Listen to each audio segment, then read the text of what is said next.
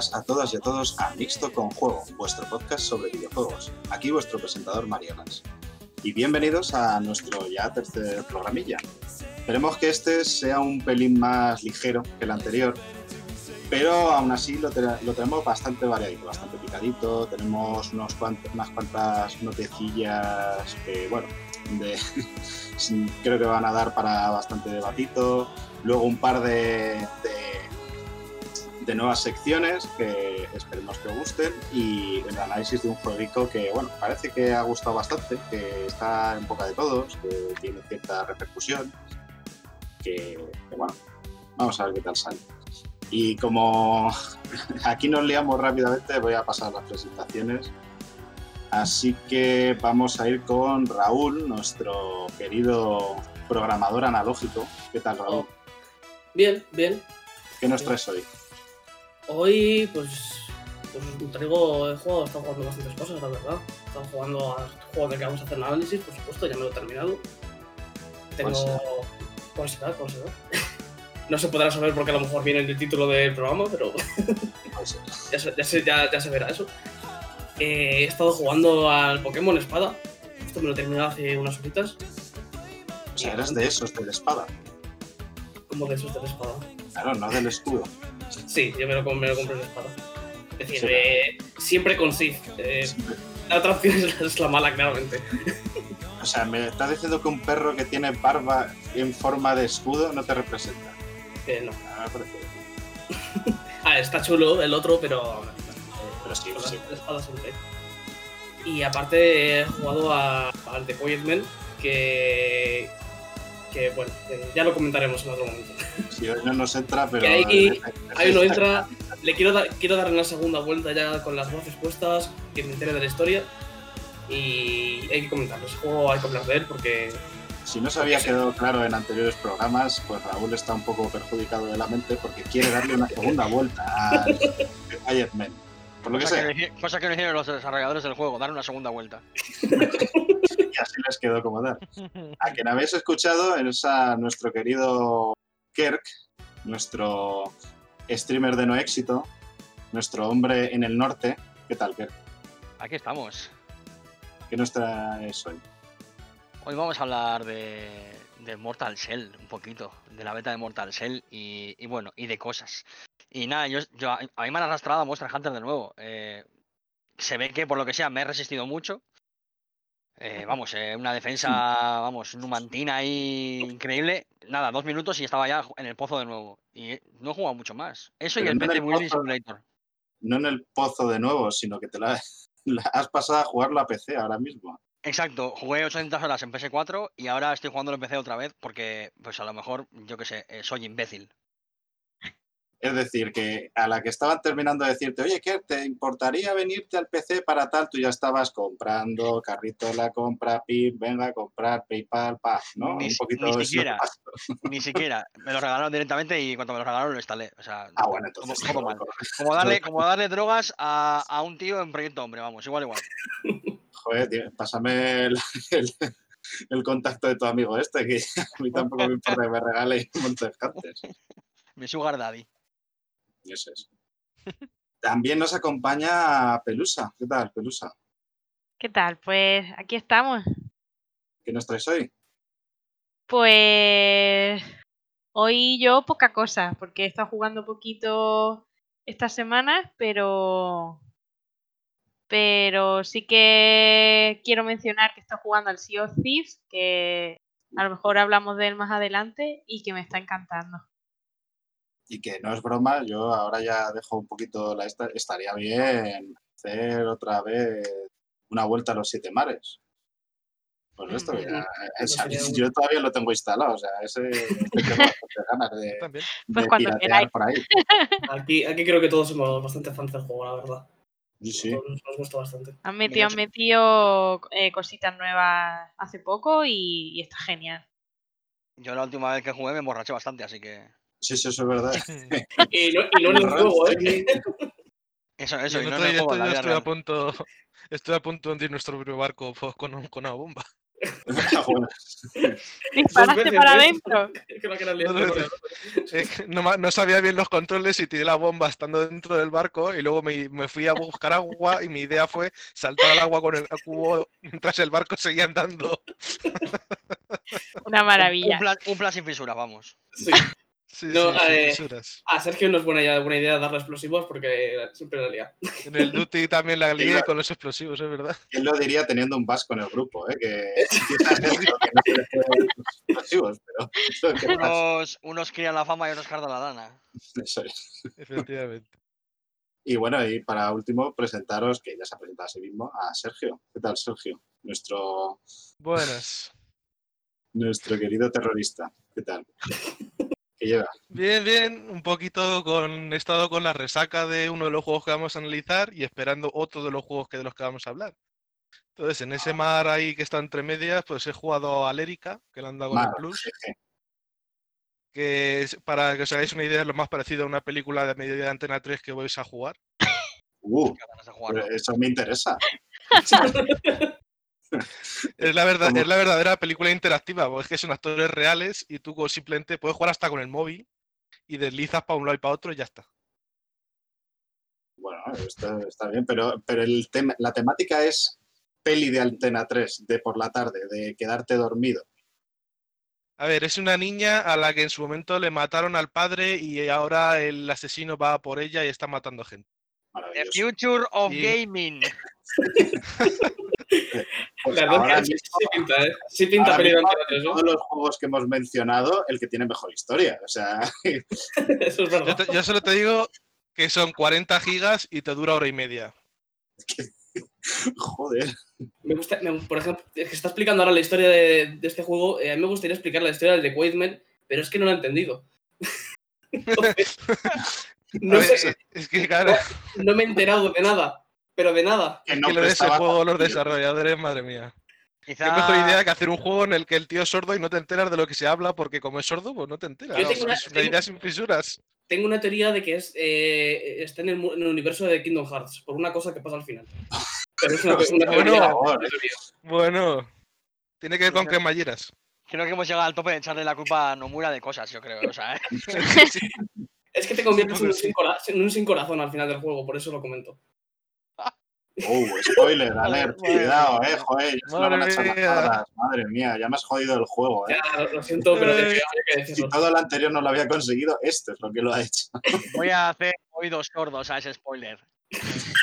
Hostia. Madame Push, toma ya. Bueno, Ya, hablar- ya hablaremos del Tsukuyomi en otro programa cuando le dé la segunda vuelta. hay mucho de qué hablar con ese juego, ¿eh? Mucho de qué hablar. Qué valiente eres, Maxi, qué valiente. Que sacrificarse. Vamos a pasar a nuestra sección de actualidad. Vamos a hablar de una serie de noticillas que ha pasado en el mundo de los videojuegos, que bueno, que como sabéis aquí nosotros solemos seleccionar unas poquitas porque no es plan de ponernos a hablar de todo, todo lo que pasa, sino que las que más nos ha llamado la atención y las, más cre- y las que creemos que podemos hablar un poquito más, pues son las que traemos. Y hoy Pelusa nos trae una que, un poquito siguiendo la línea de muchas de las que teníamos antes, pues no, no, no es de las más bonitas que haya. No, la verdad es que llevamos una racha un poco de mierda, ¿no? Estos meses. Pues, el mundo del gaming es maravilloso. Cuando no son las Pues- compañías, son, son la gente. Sí, sí, sí, sí, totalmente. O sea, aquí parece un poco que en el, en el mundo del videojuego nos encanta meter la pata y da igual en el puesto en el que estemos. Pues sí. Pues nada, eh, lo que queríamos comentar hoy era la noticia de, de la, la campaña de acoso que están sufriendo los desarrolladores y los actores de, de The Last of Us, de la segunda parte, eh, que se ha lanzado todo a raíz de, de la dobladora de Abby, si no me equivoco, que, Sí, justo.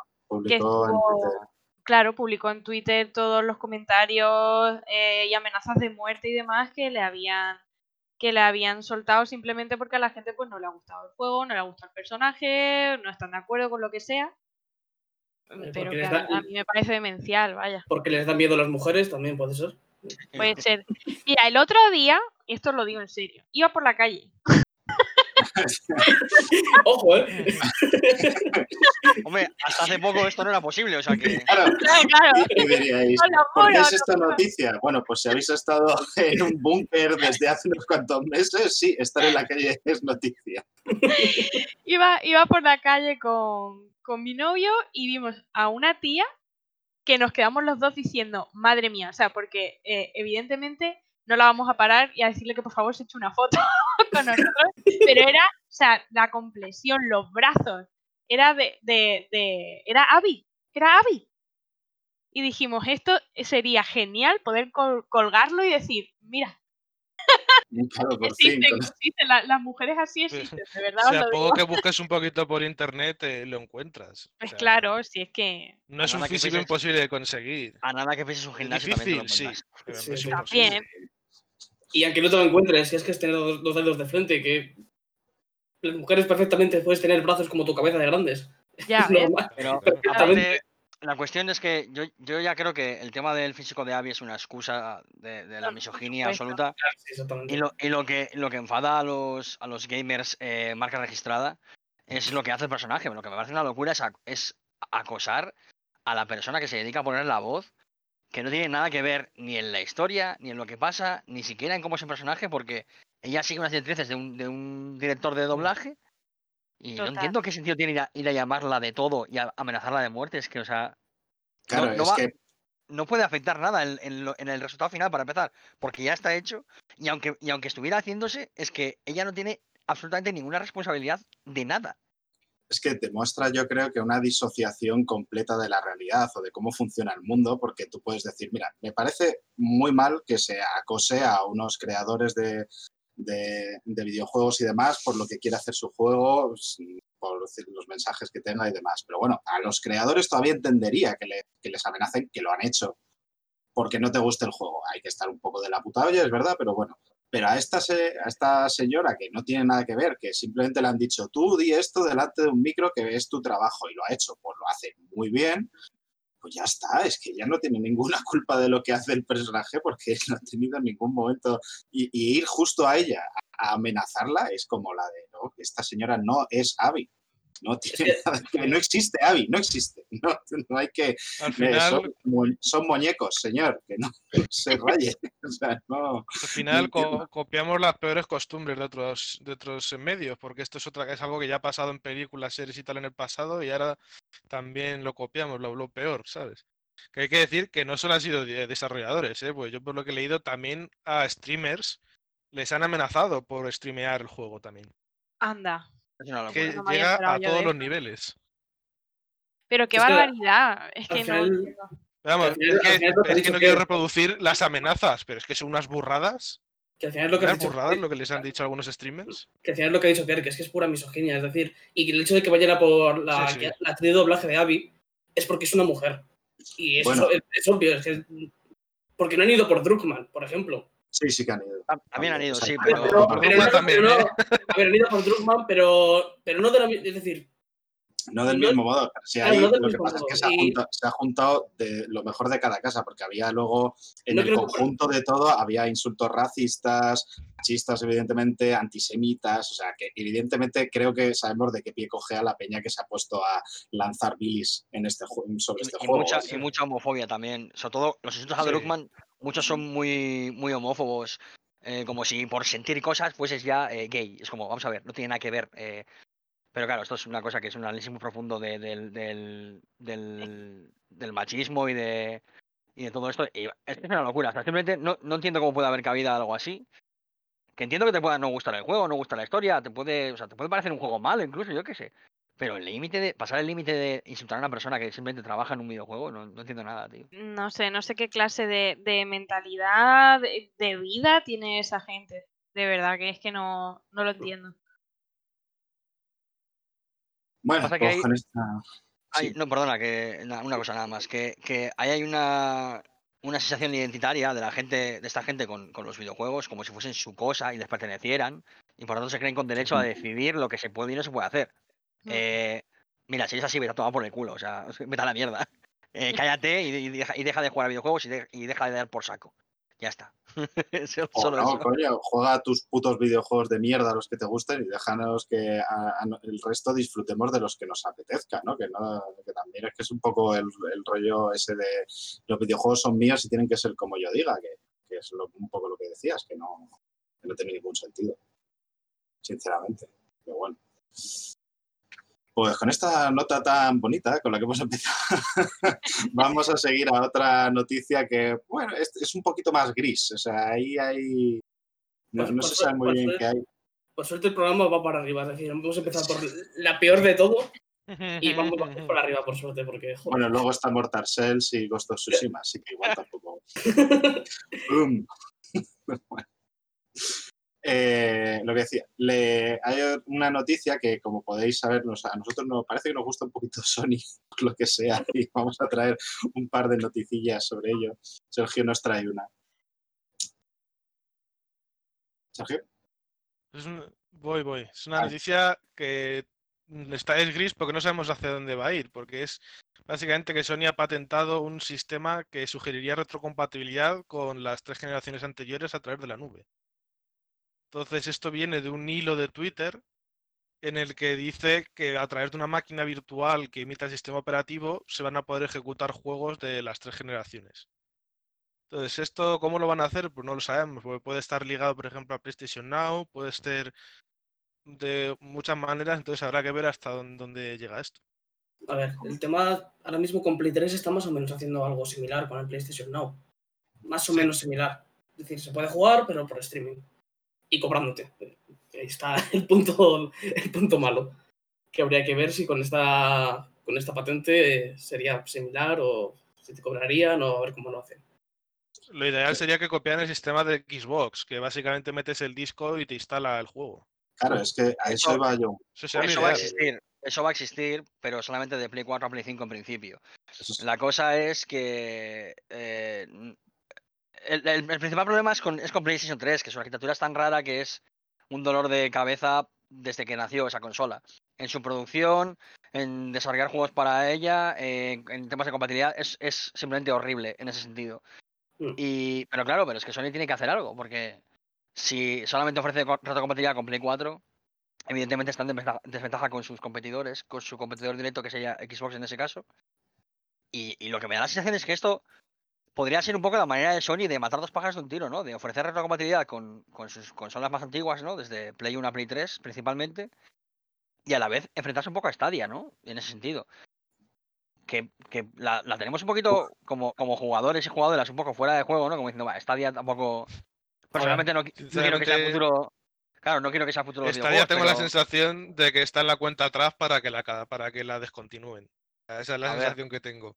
No sé, Google tiene mucho dinero para malgastar, eh, pero, pero sí que podría ser una manera de Sí, Sony de decir, vamos a ver si intentamos coger un poquito más de pedazo de tarta de, de todos los lados, ¿sabes? Luego que salga bien o salga mal. Lo que no entiendo es por qué esto se anuncia ahora así, como con una nota de prensa pequeñita de, no, hay una patente tal. Macho, No, es anunciarlo que ni siquiera ha sido nota de prensa, ha sido un, un hilo de Twitter que lo ha sacado una persona. Eso, ni siquiera. ha vamos, sido es que- no entiendo. ¿Qué, qué hace Sony con Se su ha vida? A ver, eh, Sony tiene que hablar ya de retrocompatibilidad porque va siendo hora. Es decir, quedan. Estamos en julio, quedan meses para que salga la consola, en principio. Y todavía no sabemos nada de la retrocompatibilidad. Se supone que va a estar ahí, pero dijeron al principio que iban a ser solo una serie de juegos, después que iban a ser todos. No está claro todavía nada de, ella. Tienen que hablar ya y. Encima que se vean este tipo de cosas hace dudar más incluso de a ver lo que van a hacer. Claro, porque encima no hay nada oficial. Simplemente, o sea, sí que se sabe que Sony ha pedido a los estudios que los juegos que van saliendo para el Play 4 también salgan para Play 5, que, se, que, intenten, que intenten buscar el Smart Delivery, que intenten dar parches eh, para mejorar la experiencia en Play 5 y tal. Pero no hay ningún comu- un comunicado oficial donde Sony diga nuestra idea de nuestro hardware es que sea compatible así, así y así.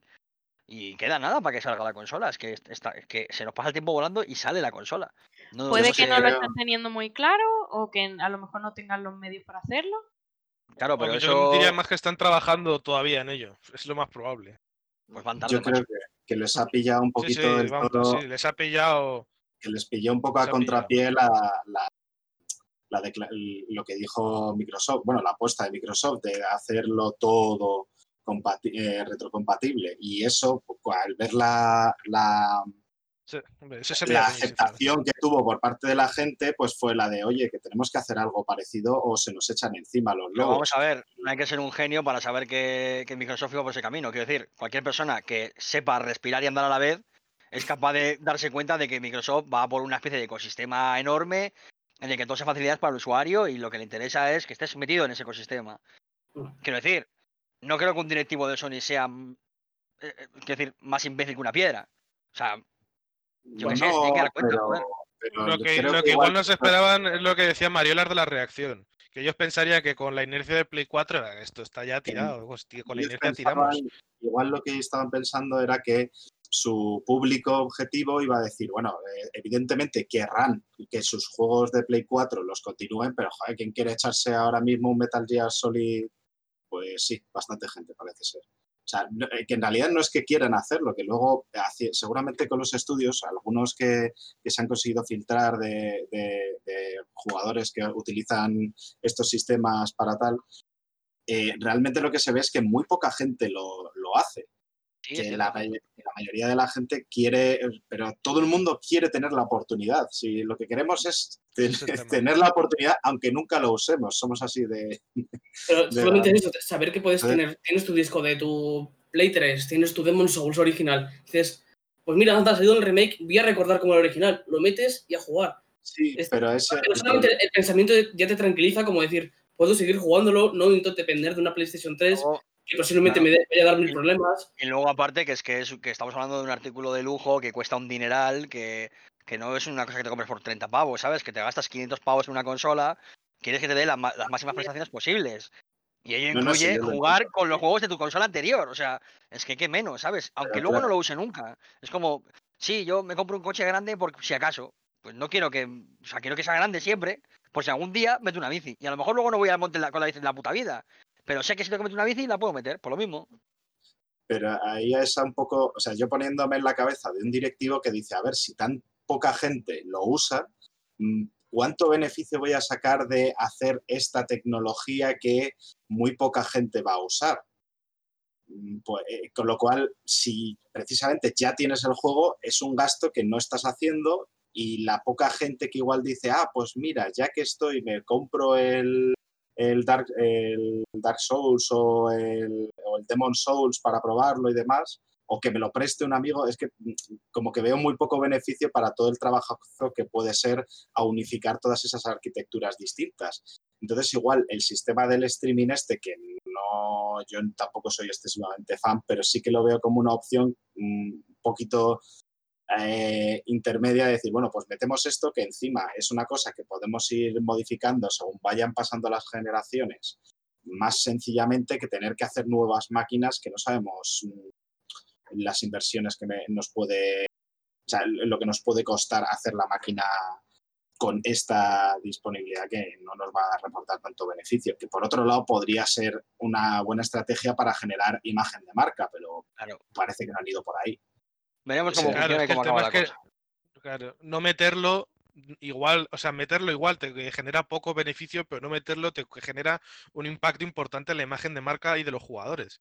Entonces, al final igual Sí, le renta más por ahí más pero luego, pero luego lo compensas por otro lado. O sea, al final es las estrategias de las empresas muchas veces estas, estas, estos movimientos que nos parecen tan evidentes de que son una cagada, hay veces que si los miras desde el big picture, desde arriba del big picture, pues eh, cobran más sentido porque dicen, vale, la cagamos aquí, lo sabemos, por eso lo hacemos un poquito más de tapadillo, no hacemos tal, para intentar minimizar el mensaje, intentar controlar el mensaje y luego por otro lado conseguimos recuperar esa imagen. O sea, es un juego un poquito más de gestión, pues un poquito más complejo de, un solo movimiento, que claro, eh, hay veces que nos planteamos, ¿no? El si, joder, ¿cómo no han sabido ver esto? Es que igual lo han visto y, han valo- y valorándolo todo no les salía cuenta. Que el mundo de las finanzas es muy complejo.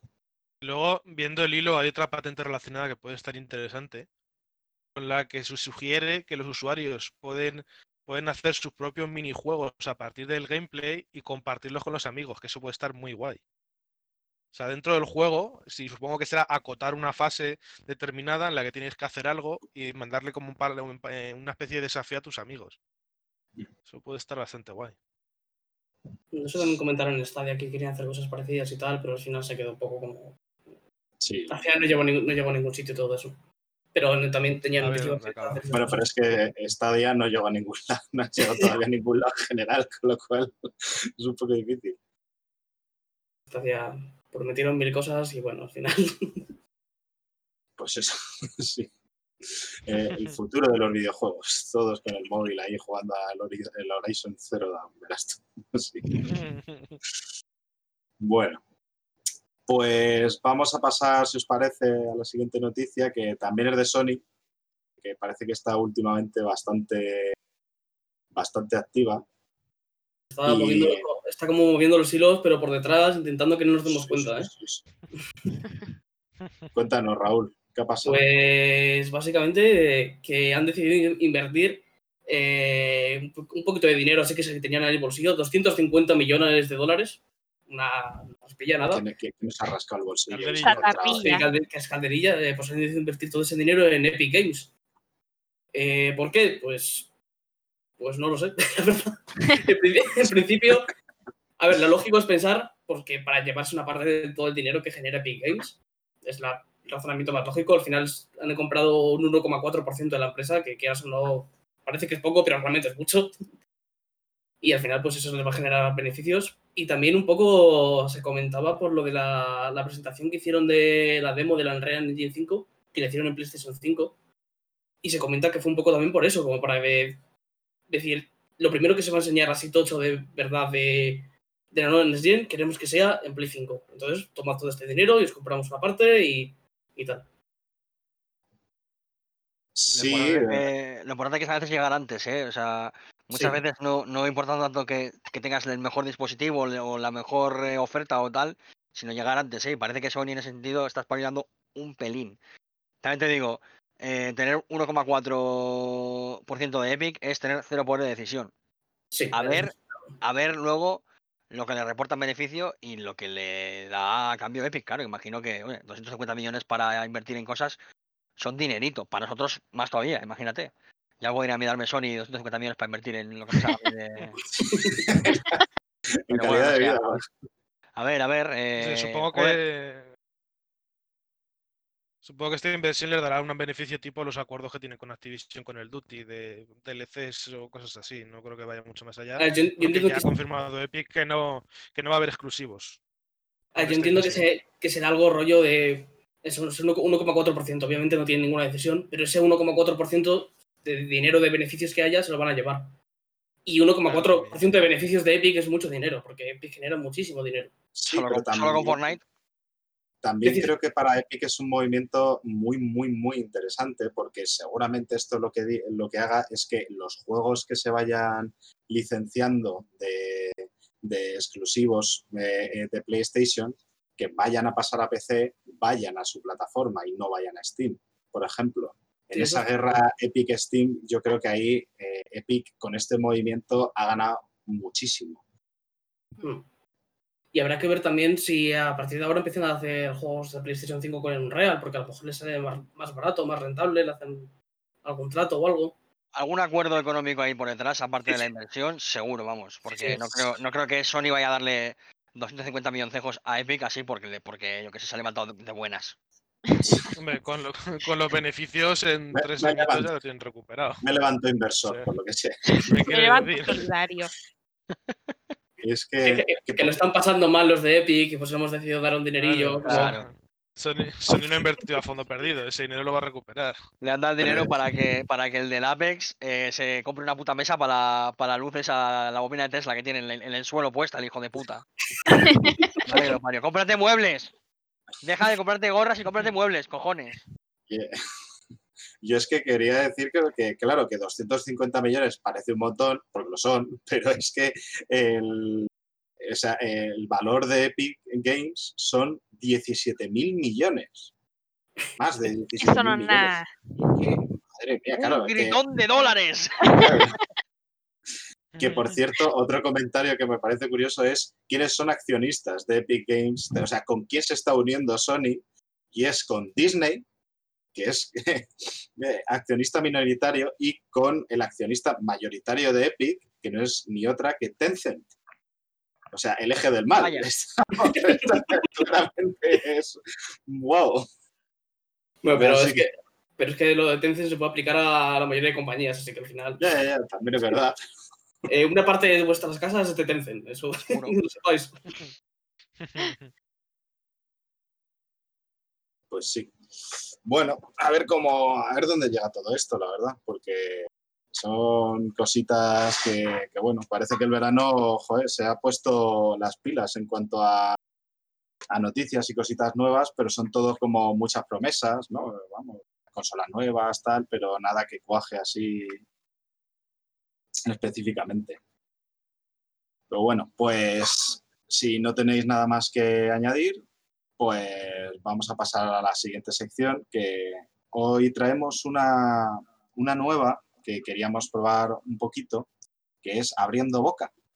Este, en esta sección lo que vamos a intentar, lo que vamos a hacer es eh, conversar un poquito sobre algún un juego que nos haya causado interés, que esté por salir, que evidentemente todavía no hemos jugado, no sabemos nada, pero basándonos un poco en lo que se ha visto, en los gameplays que, que se hayan podido enseñar, en noticias y demás, pues ver las ganas que le tenemos o las impresiones que, que nos ha causado. Y el primer juego que hemos decidido eh, traeros es eh, Ghost of Tsushima, que ya queda poquito para que salga, ¿no? Si no me equivoco, unos poquitos días. Ahí, 17. ganas, 17. 17. Este viernes no queda nada para que Cinco salga. días queda para que salga el, el Tsushima. Y con el Chuchina, que ¿cómo veis? ¿Con ganitas? ¿No? Yo estoy a tope, sinceramente. Yo dudando si reservarla, visto. dudando si reservar la edición que viene con la caja metálica o la normal. Así que ese- en ese punto estoy. Mira, yo porque no tengo, Yo tengo reservada la metálica. porque no tengo sitio, porque o sea, no sé, todavía no sé dónde meter la figura de Eli, pero a mí la edición coleccionista del Tsushima con la máscara me parece Uf, preciosísima. uf. Sí, sí, Sí, me la máscara mucho. Solo que Es pero se, me- se me va mucho de precio si no la compraba. Sí, sí. no sé si son 160 pavos o 170, por ahí está. Bueno, lo que, lo que valió la, la de Last of Us, más o menos. O sea que tampoco es Sí, tan sí, cara para los me estándares. parece- Quiero decir, para mí son carísimas todas, A ¿eh? ver, a ver, para los estándares no es cara, eh, a mí me parece cara en general. Claro, claro. Evidentemente, para nosotros que somos unos muertos de hambre, eh, filocomunistas, esperando la paguita de Pablo Iglesias. Eh, por cierto, Pablo, eh, no me ha llegado el Bizum todavía, ¿eh? Mándame el Bizum, por favor, de, Sí, sí, a mí de de la- tampoco, la, venga. la paga narcobolivariana, por favor. Nah, yo, yo estoy muy a tope con el O sea, juego. o sea, Soy yo el único que Sí. realmente el juego le ha dejado muy frío. A Sí. mí no me llama, pero es que tampoco me informo demasiado porque no tengo Play. Entonces, para ponerme los dientes largos, me llaman más otros juegos. Buena decisión. A ver, es que aquí se cruzan muchas cosas. Lo primero que, que el estudio me da confianza porque eh, Sí. suele, suele hacer juegos que mecánicamente son satisfactorios y son divertidos de jugar en ese sentido. Se junta que es una temática que me gusta mucho y se junta además que parece que las influencias son ese cine de samuráis que, que me flipa. O sea, la, la flipada esta de poner un modo en blanco y negro Bueno, Mm. a todo el juego para que te parezca una puta película de, de- Kurosawa, a mí, a mí es que a o mí sea, son las- flipadas que me gustan son esas. Eh, sinceramente, a aparte, mí no solo, no solo es un filtro blanco y negro, ¿eh? No solo es un filtro blanco y negro, te mete grano para que parezca una peli Sí, antigua sí, sí, sí. Y, poten- y potencia el bien, la- los efectos de viento también. Pero creo, creo que he oído a Mariolas decir que eso le parece una cagada y Sí. quiero saber por qué para contratar ya a la gente que va a darle una paliza. Saca A la ver. katana, Kerr, saca la katana. Voy a, voy a empezar desde el principio. ¿Por qué a mí Ghost of Tsushima me decepciona un poco? En parte, yo creo, yo creo que este juego no debería de ser de mundo abierto. O sea, que será lo que sea. O sea, yo en parte me esperaba una cosa, una, una experiencia un poquito más lineal, más enfocada en el combate, en ser un samurái, en Pero todo hermano, eso. que te dirige el viento, tío. ¿Qué más quieres? Es que más, samurái el viento- que que te sí, dirija sí, el claro, viento, tío. joder. Si el, viento, si el viento- el viento te dirige, pero es como si te pusiesen una, un waypoint de toda la vida. Si es que no Pero- es nada pero nuevo, es que hay como más la de flipado, pero que hay más flipado y más samurái La que te inmersión. el viento. Pero podría Es ser más y no solo es el viento. es Te es- guía, es te muy guía el viento, te guían los pájaros, te guían los zorros. Pues si este mundo es una puta fantasía, ¿qué más quieres? No sé, Vas por ahí, o te sea, aparece un zorrito y te lleva ahí a un, a cosa- un altar. un quiero y no puedo de, de- del, del Uf, del madre mía, of the madre mía, Wild. madre mía. Y luego, lo de, lo de la. Lo, a ver. Y lo del, lo del blanco y negro. Muchísimas manos en la cabeza, O ¿eh? sea, yo- es una cosa que dices, ¿para qué voy a ver todo el juego? O sea, e- es una cosa que si yo si quieres que sea una experiencia cinematográfica, ese recurso que me parece muy interesante en sí, úsalo tú. Esos combates que te presentaban de especiales, esos pónmelos en blanco y negro. Cuando haya una escena interesante, esos pónmelo en blanco y negro. No digas, bueno, pues cuando quieras lo pones en blanco y negro y cuando no, no. Y es como la de joder, pero es que si quiero que sea una peli de samuráis, hazme una dirección cinematográfica. No me la dejes a mí, que igual pues no me he sacado el certificado de director de cine y lo que me queda es una cosa cutre de lo pongo, juego un ratito, veo que, me, que no que no veo una puta mierda y lo quito y ya, y ya está, y se queda como una, como una cosa anecdótica de flipación o de segunda vuelta para hacerlo guay o para hacer vídeos en YouTube que subirás, pero me parece más gimmick que de verdad un recurso que, que- o sea, que se podría haber usado de, de una manera mucho más interesante si lo hubiesen, si lo hubiesen cogido ellos, lo hubiesen usado bien.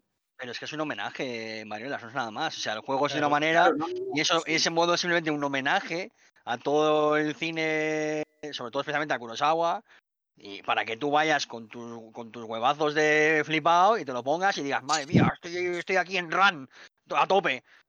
No, no es más, o sea, no creo que... Y, y el, jo- Podría el haber juego sido mejor precioso. o homenaje. sea, Que podría haber sido mejor todos los- homenaje. con todos los colores que tiene y tal, está bien que te dejen activarlo y desactivarlo porque el juego es precioso. Tiene Claro, mucho pero- color, muchas, muchas cosas bonitas que ver, como para ponerlo todo blanco y negro todo el rato. Eso es una opción que estás ahí Claro, no. para los más ar- fans hardcore de Kurosawa y ya está. Claro, No, claro, me- Mariola lo que quiere decir es que ese blanco y negro, si lo hace la gente que sabe y no tú con tu mano, pues entonces en los momentos en los que te lo pongan en blanco y negro van a ser los momentos que son para eso, no los momentos en los que va a haber más color y te lo van a fastidiar porque está en blanco y negro. O sea, Y el, y hecho el hecho de pasar a blanco y negro y volver a color puede ser muy efectista. Si el recurso en su idea me parecía muy bueno, pero la implementación de, bueno, pues tenemos este, este modo, ¿no? Eh, Pero, pero, pero, es como, pero- bueno, pero pues, ¿quién dirige el juego? ¿Tarantino? ¿Qué es esto? ¿Para andar cambiando de color a blanco y negro? Vamos a ver. pues sí, trabaja, joder, trabaja tú. No me pongas a mí la herramienta y que trabaje yo, que no sea un juego Ikea, no me A jodas. Pero, es que pero, hay, cabrón, hay una diferencia entre un homenaje y una decisión artística. Esto es un Oye, homenaje. se han Claro, el culo en claro. hacer la paleta de colores y tal, no sé qué. Luego te dicen, y ahora, después de que tenemos hecho todo esto, que está guapesmo, para que te dirija el puto viento, repito, dices, ahora si quieres te pones el blanco y negro este flipadísimo y te pones ahí en tu casa a decir movidas en japonés, ahí rollo eh, y arroz y cosas así, ¿sabes? De- de-. Elko debería estar trabajando en marketing y publicidad. Sí. Yo creo, creo ver, que dije eso... que Elko sabe de todo, entonces, claro, sí. El, ven- el vendedor agresivo, es de que no te Sí, sí, gusta, sí. No, joder, yo es que, yo es que estoy a tope. A ver, eh, sé- creo que va a tener esos males de tener eh, 8.000 puntos de, de misioncillas en el mapa y así. Pero me va a sudar tanto los huevos. Voy a ir, voy a ir con mi caballo por el- siguiendo el viento, tío. Y uf, Pues, voy, a, voy a liarme a hacer fotos y hacer. Y vamos, es que me va a dar igual eh, que una señora haya perdido una cazuela, que la den por el culo, que cocine en, el, en donde salga eh, haya de ahí. Yo voy a seguir el viento y a seguir a los zorros y a matar a la peña. Y ya está. Que, que eso está guapo también, que las misiones secundarias y eso son humo que encuentras en el horizonte. Joder, es que está tan guapo, tío. guay, tío. Es que, es que, ¿qué, más Muy queréis, guapo. tío? A Es ver, que, este, yo- es que este juego os lo hace otra persona, os lo hace otra gente, tío, y estáis todos Y el gameplay, vamos, tío. uf, manchando el- que- las peleas, yo, tío. no me- yo no sabía quién lo había hecho siquiera, ¿eh?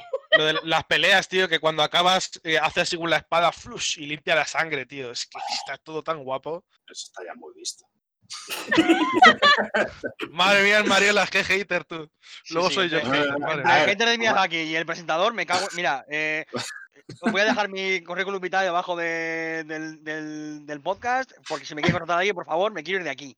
A ver, yo voy a matizar la cosa. Yo no es que eh, yo no es que odie el juego ni nada, sino simplemente que realmente lo que he visto hasta ahora me deja un poco frío. O sea, yo no tengo demasiadas ganas. Ahora, cuando salga el juego, vea un poquito más de gameplay de verdad y igual y unos cuantos análisis y igual cambio de opinión y digo, hostia, pues vale, ya me lo compro. Pero de pre-reserva, pues sinceramente es un juego que me ha decepcionado un poquito. Quizás porque las expectativas que yo tenía del juego, lo que esperaba de él, ha sido algo distinto, que es verdad que está feo juzgar a los juegos por lo que no son en vez de por lo que son.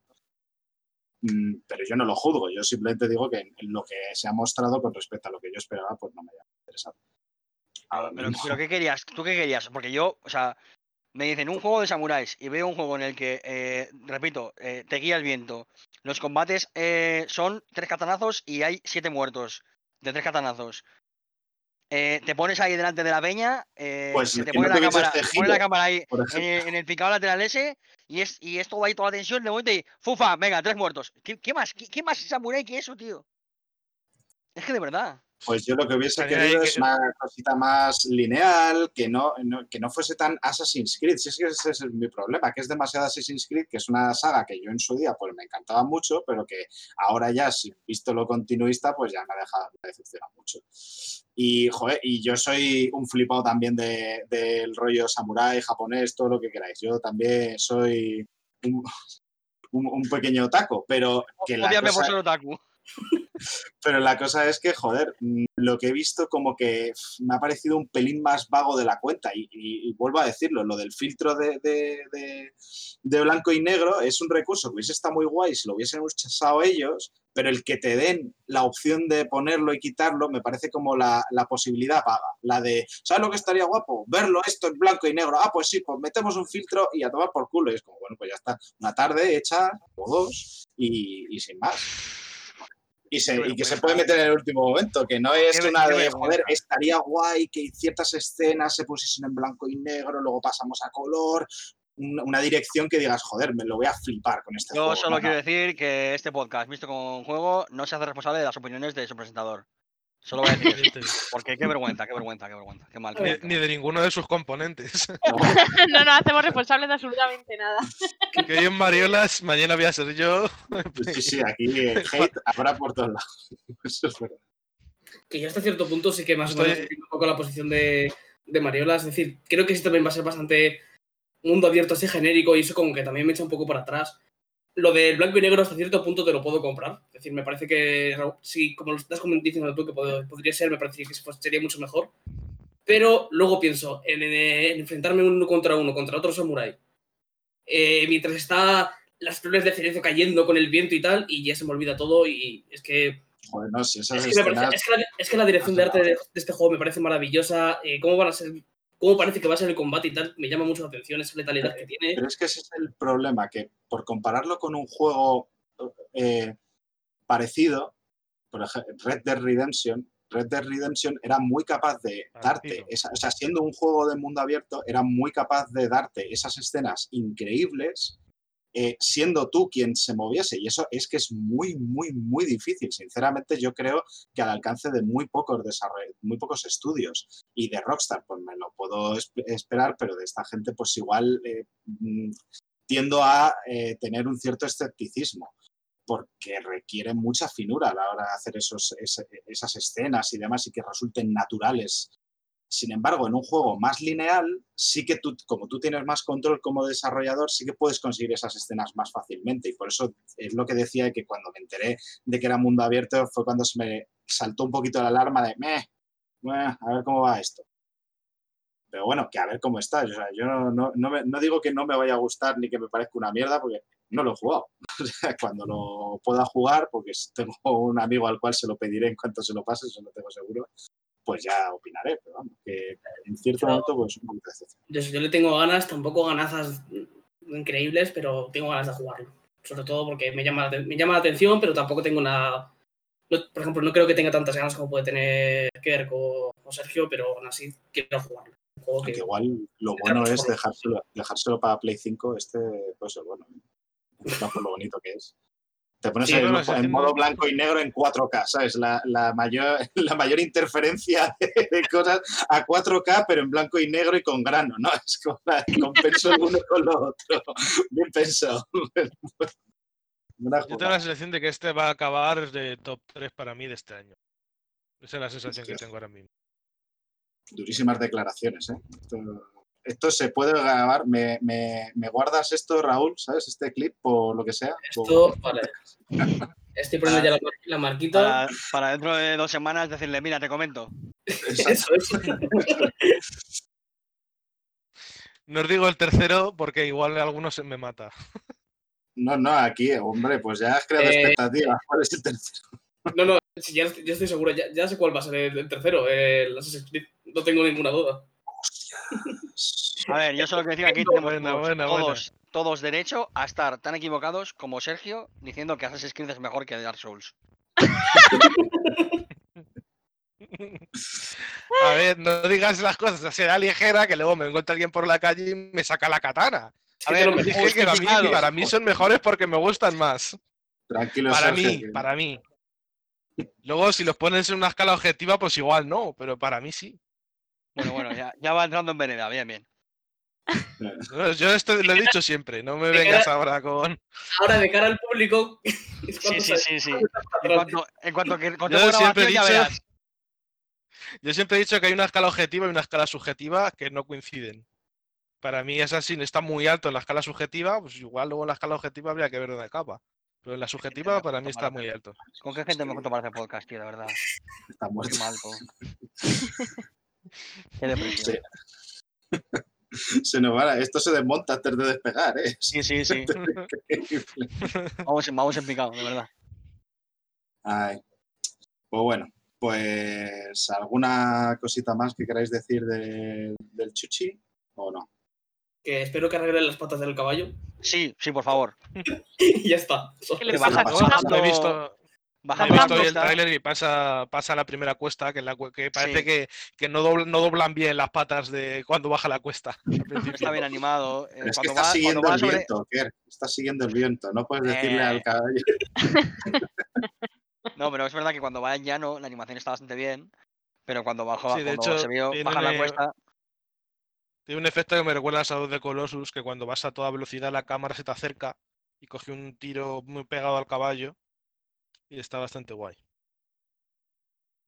Bueno, va a estar guapísimo. No, no vamos a fumar, tío. Tenéis que tener es- esas ganas de jugar a las cosas, tío, y de que todo se ilusione, de verdad. O sea, es que Yo tengo muchísimas ganas de que, lo mayor, juguéis, tío. de que lo, lo juguéis y me lo contéis.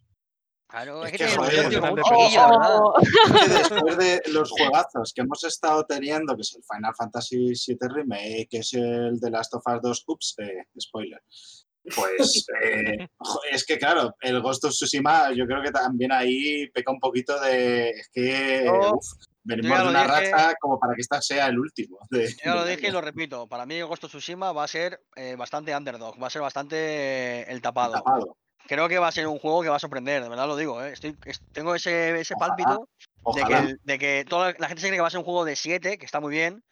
Pero Yo yo, creo que va a ser de, yo creo que va a ser de más. Yo creo que va a sorprender, fíjate lo que te digo. Ojalá. Mira, Y- solo voy a, solo voy a decir, pensad en los GIFs de Sunny Legend. ¡Buah! ¡Buah! ¡Buah! Ya- Ya está.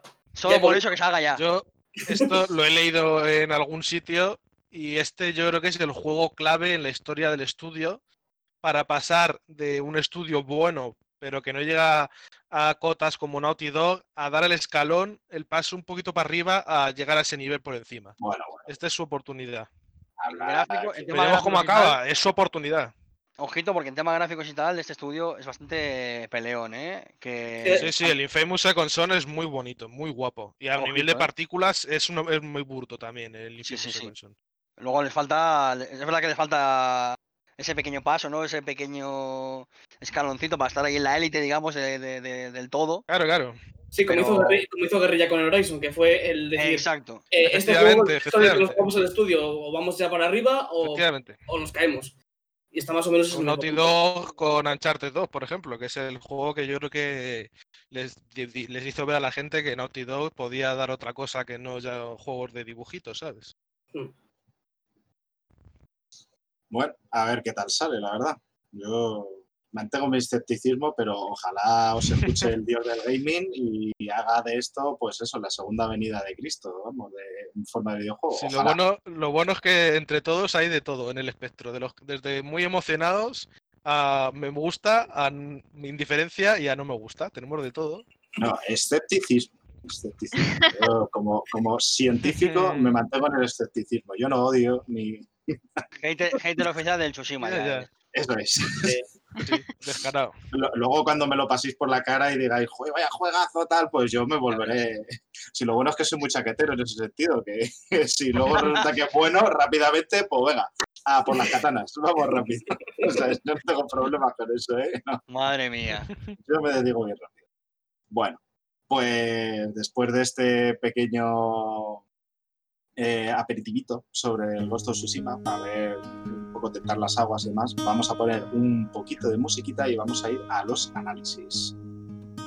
I'll walk through the valley of the shadow of death, and I fear no evil because I'm blind to it all. In my mind, my gun, they comfort me because I know. I'll kill my enemies when they come. Surely goodness and mercy will follow me all the days of my life, and I will dwell on this earth forevermore. Said I walk beside the still waters and they restore my soul. But I can't walk on the path of the right because I'm wrong.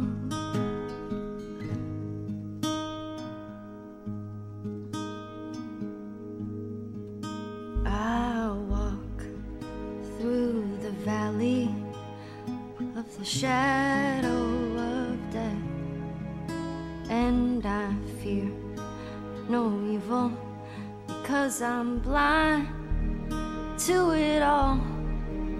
In my mind, my gun, they comfort me. Because I know I'll kill my enemies when they Surely goodness and mercy will follow me all the days of my life, and I will dwell on this earth forevermore. Said I walk beside the still waters, and they restore my soul. But I can't walk on the path of the right because I'm wrong. No, I can't walk on the path of the right because I'm wrong.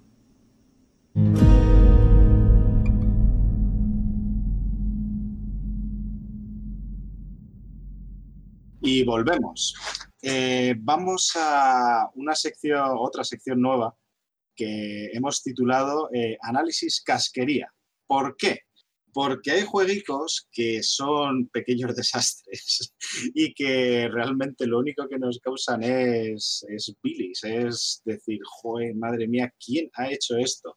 O que, bueno, que nos pueden decepcionar mucho, que podrían, que quería, creíamos que eran cosas que luego resultan no ser. Y vamos a empezar con el análisis de un jueguito que intenta hacer algo parecido a los de From Software, pero igual no lo consigue tanto. Kirk, ¿qué juego nos traes? Pues he probado la beta mm, de Mortal Shell. Eh, este jueguito que ha cogido bastante fama porque, bueno, salió durante algunas conferencias de, de este E3 en falso que hemos tenido, de conferencias raras y tal. Y, bueno, es un juego que está haciendo un estudio que se llama Cold Symmetry, que apuntaba, apuntaba guay porque era una especie de, de Souls-like con ciertas mecánicas nuevas interesantes y tal. El caso es que, bueno, el, el Marisco Souls, como me gusta llamarlo a mí, eh, es un juego en el que tú eres una especie de, de- de- de ser que ocupa una- unos cascarones, que son antiguos guerreros, que eh, cada uno tiene sus estadísticas y tal, y, bueno, pues cada, cada uno es un poco una, una, una build diferente, ¿no? Pues uno de fuerza, uno de destreza, tal. Y según vas avanzando con ellos, descubres más cosas de su pasado y todo esto. Entonces había un par de mecánicas nuevas, como lo del tema de endurecerse, que es una mecánica por la cual tú puedes volver tu cuerpo como de roca, digamos, y el ataque que te hagan no te afecta en absoluto, y además puedes como devolver un poquito de daño y tal. Aparte de pues un poco del combate de lo de siempre, ¿no? El tema este de los parries y tal, y bueno, un, combate pues eso, muy, muy similar a lo que era otro, otro Souls-like como es eh, Lords of the Fallen. Y claro, pues eh, diseños guays, tal, hasta aquí todo bien. Hasta que al estudio se le ocurre que, como hay mucha gente que está interesada en la, en la beta cerrada que estaban dando, pues eh, por el Discord o tal, porque tengo que decir una cosa que es que eh, están siendo muy transparentes con el tema. Y cuando reciben feedback negativo y tal, hablan del tema y tal, eso está muy bien. El caso es que decidieron, hay mucha gente que quiere jugarlo, vamos a poner la beta abierta. Porque el juego llega ya en nada, en dos meses llega a la Epic Store. Y yo dije, "Va, pues vamos a jugarlo. Y bueno. Bueno, Bueno, empiezan los problemas. Eh, teniendo en cuenta que es una beta y que, y que puede cambiar las cosas, no sé cuánto, porque eh, estamos eso, a nada, a, do- a dos meses de que salga. Eh, para empezar, hay problemas gordos para mí. Problemas gordos, problemas importantes. Eh, con el tema de la esquiva, por ejemplo. Telita. Telita porque eh, no sé a quién se le ocurrió eh, una esquiva que apenas se puede dirigir, que funciona casi en, dos ejes, ¿no? En, en eje X y y que además tiene un timing tan raro que la mayoría de enemigos que te atacan no coinciden con el timing para esquivar, por lo tanto, esquivar es un poco una tarea complicada. Dices, bueno, será para forzar el parry, para forzar la, la, la mecánica esta de endurecerse, ¿no? Eh, bueno, el parry es algo así como absurdo de hacer, porque la recompensa al parry es eh, muy baja. el parry es endurecerse. Perdón, No, segundo. endurecerse es una mecánica aparte del parry. Ah, El parry se hace con una especie como de bombilla, como que bombilla. una especie de bombilla que llevas. No es una bombilla, pero parece una bombilla, lo juro. Sí, tiene forma de bombilla. En la parte Sí. de, de atrás del personaje tiene como una especie de bombilla. Y es una ventana de oportunidad muy chiquitina ah, que luego te, puede te deja hacer un riposte, ¿no? El típico ataque que haces brutal de estos, que quita Ujú. poquísima vida. Poquísima vida. Luego, hace cosas maravillosas como, por ejemplo, eh, los objetos no saben lo que hacen hasta que te, lo- te los tomas tres veces. Eso implica que a lo mejor, si te tienes que comer una seta que te envenena, hasta que no te la comes tres veces, el juego no te dice lo que hace. Como si fueras una especie de persona con, con problemas de memoria. O me he comido esta seta venenosa. No me acuerdo qué es, me la voy a volver a comer. Cosas así. Bueno. eh, ataques. ataques a distancia teledirigidos. eh, enemigos que eh, tienen cosas tan maravillosas como, por ejemplo, que cuando los matas, cuando estás a punto de matarlos, se arranca la cabeza y te envenenan con un veneno que te baja la vida a toda leche, sin casi objetos de curación al principio, en la beta. Que encima se supone que si los matas mientras están haciendo ese ataque, lo cancelas, pues que tienen tanta vida que no te da tiempo a matarle. Absurdo. Acabas corriendo para ver zonas nuevas, que es lo que pasa a mí, y llegué a un boss en el que. Esto es maravilloso. eh, cuando entras en la zona del boss, los enemigos, los mobs que hay por la zona, además, como no te dejan nunca de seguir, eh, llegan hasta la zona del boss. Como no hay ningún tipo de bloqueo en la zona del boss, entran en el combate y te pegan mientras estás con el boss. Pero no solo eso, es un boss tan maravilloso que cuando conseguí coger un poquito el timing a la tercera vez o así más o menos, llegué a una fase en la que caen estas latitas que te caen directamente a ti. Te le dirigías a ti. Eh, entonces fue como, bueno, pues mal, mal, mal, mal, mal, mal. Es otra vez otro juego que quiere em, adquirir la fórmula esa tan maravillosa de, de, de From Software y que parece que nadie es capaz de entender del todo. Y la verdad es que dio para unas buenas risas porque me acabé cabreando bastante, la verdad, con el, con el boss sobre todo. A mí me sorprende mucho de que las mecánicas que tienes para evitar ataques, como que no hay ninguna que sea efectiva. Es decir, tienes lo que has explicado de la esquiva, que está como, es como rara, después tienes el parry, que es prácticamente inútil, y después lo de endurecerse, que bloquea el ataque del enemigo, sí, te evita el daño, pero echa al enemigo como muy, muy, muy, muy lejos de ti y no puedes luego alcanzarle con el arma. Eso es genial, porque hay, hay enemigos, por ejemplo, hay uno que te salta encima, que te salta a una distancia tremendamente larga y, te, y, va como dirigido a ti como un misil, vamos, como un misil eh, tierra-aire. Te coge, te endureces y cuando rebota de endurecerte se queda tan lejos que no llegas con el arma. Por lo tanto, no, no hay ninguna recompensa que yo sea tan ágil como para esquivar el ataque endureciéndome. No sé. Eh, ya te digo que, es, todo un poco raro. Sí que es verdad que hay cosas buenas también. Por ejemplo, el tema de cuando te quitan toda la vida, lo que hacen en lugar de matarte es sacarte del cascarón. Entonces tu cascarón se queda ahí quieto y si tú lo recuperas, recuperas vida y puedes seguir haciendo ataques y tal. Y está guay porque la gente ya está empezando a hacer, por ejemplo, eh, partidas sin cascarón. Directamente con el ser. Que es un ser al que si le das un golpe se muere porque no tiene prácticamente nada de vida. Toda su defensa y su vida va a través de los cascarones y tal. Entonces, da rabia que hay mecánicas que tienen buenas ideas detrás y está todo como mal ejecutado y la verdad es que no no estuve muy cómodo jugando, la verdad. No lo, no lo, no os voy a engañar. Tiene cosas, es que de verdad que me da rabia porque, joder, por ejemplo, tocar el laúd es divertidísimo. Tienes un, tienes un laúd, coges un laúd y lo vas tocando y los, los eh, que os he dicho los objetos, cuanto más los usas, más familiaridad tienes. También funciona con, con el laúd. Y de hecho hay un detalle muy, muy tonto que es que cuando coges el laúd por primera vez, tocas muy mal. Y cuando vas tocando eh, sucesivas veces, vas tocando mejor. Al principio fallas acordes, fallas notas, y cada vez vas tocando mejor y mejor y mejor. Pero claro, el problema es que todo lo demás, eh, creo que hay cosas fundamentales de, de, lo que, de lo que se ha propuesto mecánicamente que no las arreglas en dos meses si no replanteas el juego de nuevo. Y me da raya porque de verdad tiene ideas muy buenas. Pero claro, luego en la beta, el diseño de los niveles es regulero. Tiene esos problemas que nunca estás cómodo del todo y a veces sientes que. O sea, el principal problema que le veo yo a todos estos eh, Souls-like, incluyendo por ejemplo los of the Fallen, que creo que es lo más parecido a este Mortal Shell, si habéis jugado a los of the Fallen, más o menos podéis hacer una idea de lo que pasa, es que ninguno es capaz de hacer que el juego se sienta siempre difícil, entre comillas, pero justo. Yo es que creo, y ahí estaba pensando justamente lo mismo, que es que el Git Good ha hecho bastante daño, no a los juegos de From Software, sino a los que lo han intentado imitar, porque es un tipo de filosofía de, no, como es difícil, te tienes que volver mejor. Es de, bueno, ya, pero es que tiene que ser difícil, no injusto. Y con la excusa de, es que si te matan es culpa tuya, es de, bueno, es que hay veces que no, es que hay veces que, es que está mal diseñado y eso creo que le perjudica bastante a los a estos juegos que intentan imitar esa fórmula y no tienen la finura, no tienen la capacidad o no han entendido del todo bien la filosofía que hacen a los Dark Souls barra Bloodborne barra Sekiro tan grandes. También hay que ser un poco justo porque Cold Symmetry no es tampoco ningún estudio excesivamente grande. Evidentemente. Eh, peca, mucho de ambición el juego, yo creo. sí, yo creo que ha sido demasiado ambicioso. Siendo el estudio que son, eh, ponerse por un proyecto tan grande. Es una pregunta. Es que es una pregunta que te debería hacer. ¿Tú crees que un estudio con más recursos hubiera sacado el juego mejor?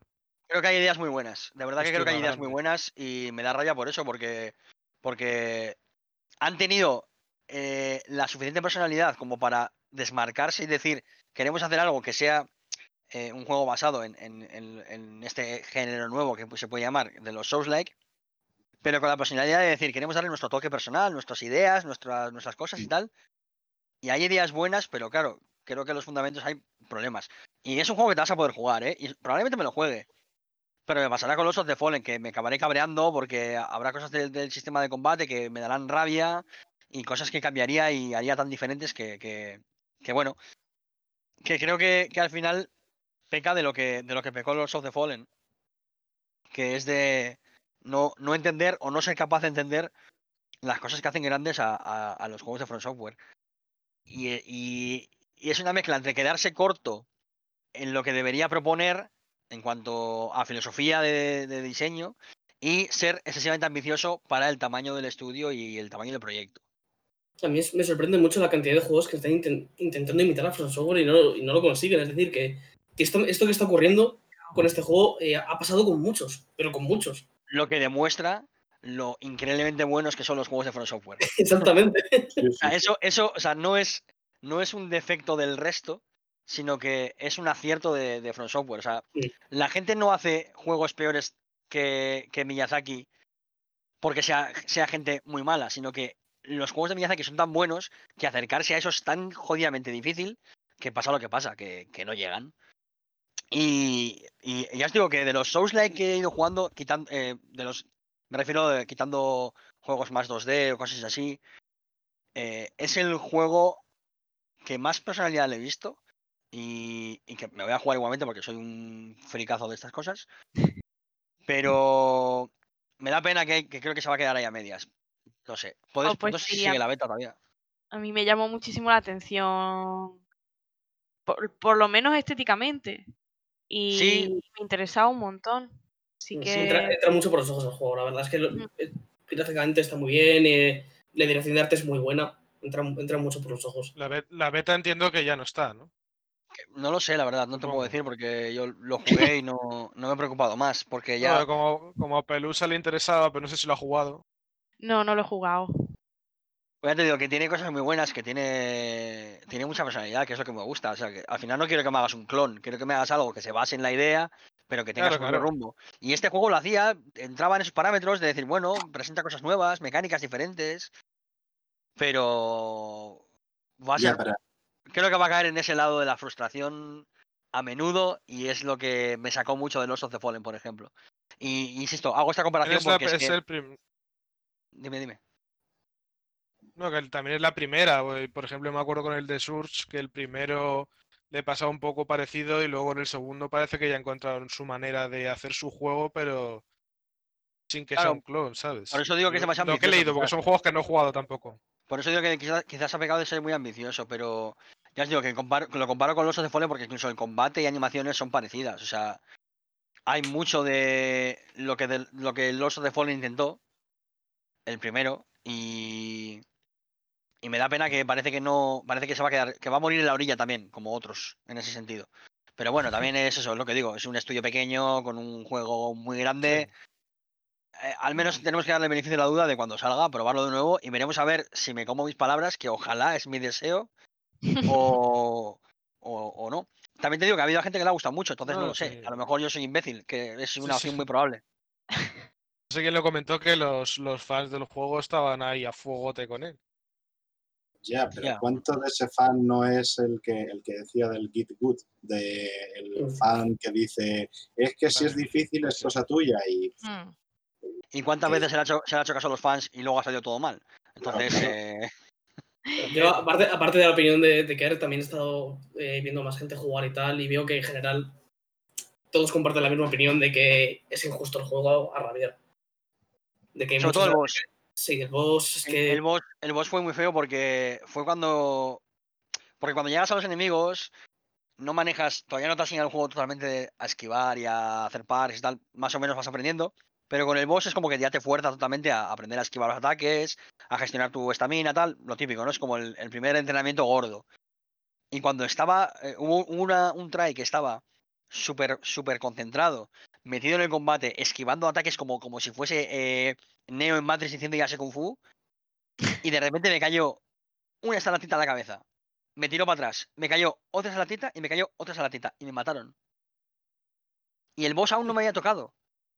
Y me mató el entorno. Porque sí, fue como, mira, eh, se acabó, no voy a jugar más. Y creo que esos pequeños detalles son los que te hacen ver que hacer un juego de estas características es muy complicado porque, porque a nada que se te desbalancee un poquito, jodes la experiencia, te frustras y, y se acabó. Es que eso es muy, eh, yo creo que es, que es muy eh, diagnóstico ¿no? de, cuáles son los problemas con el juego, es precisamente esa decisión de diseño que es meter un boss en el cual luego tenga un tipo de daño eh, ambiental que no tenga un que no tenga un aviso claro y que sea al azar.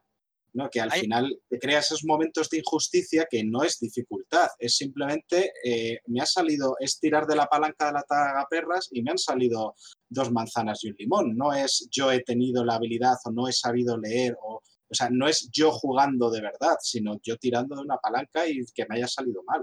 Que eso creo que es lo que frustra, que hay veces que se confunden ese- esas, esas veces que se pierde con combates, eh, cuando, cuando los juegos de Front Software un bicho te ataca, te hace tres ataques rápidos que tú no sabes esquivar, es verdad que has tenido mala suerte en esa RAM porque te ha hecho los tres ataques seguidos que tú no sabes esquivar, pero es que tú no sabes esquivar.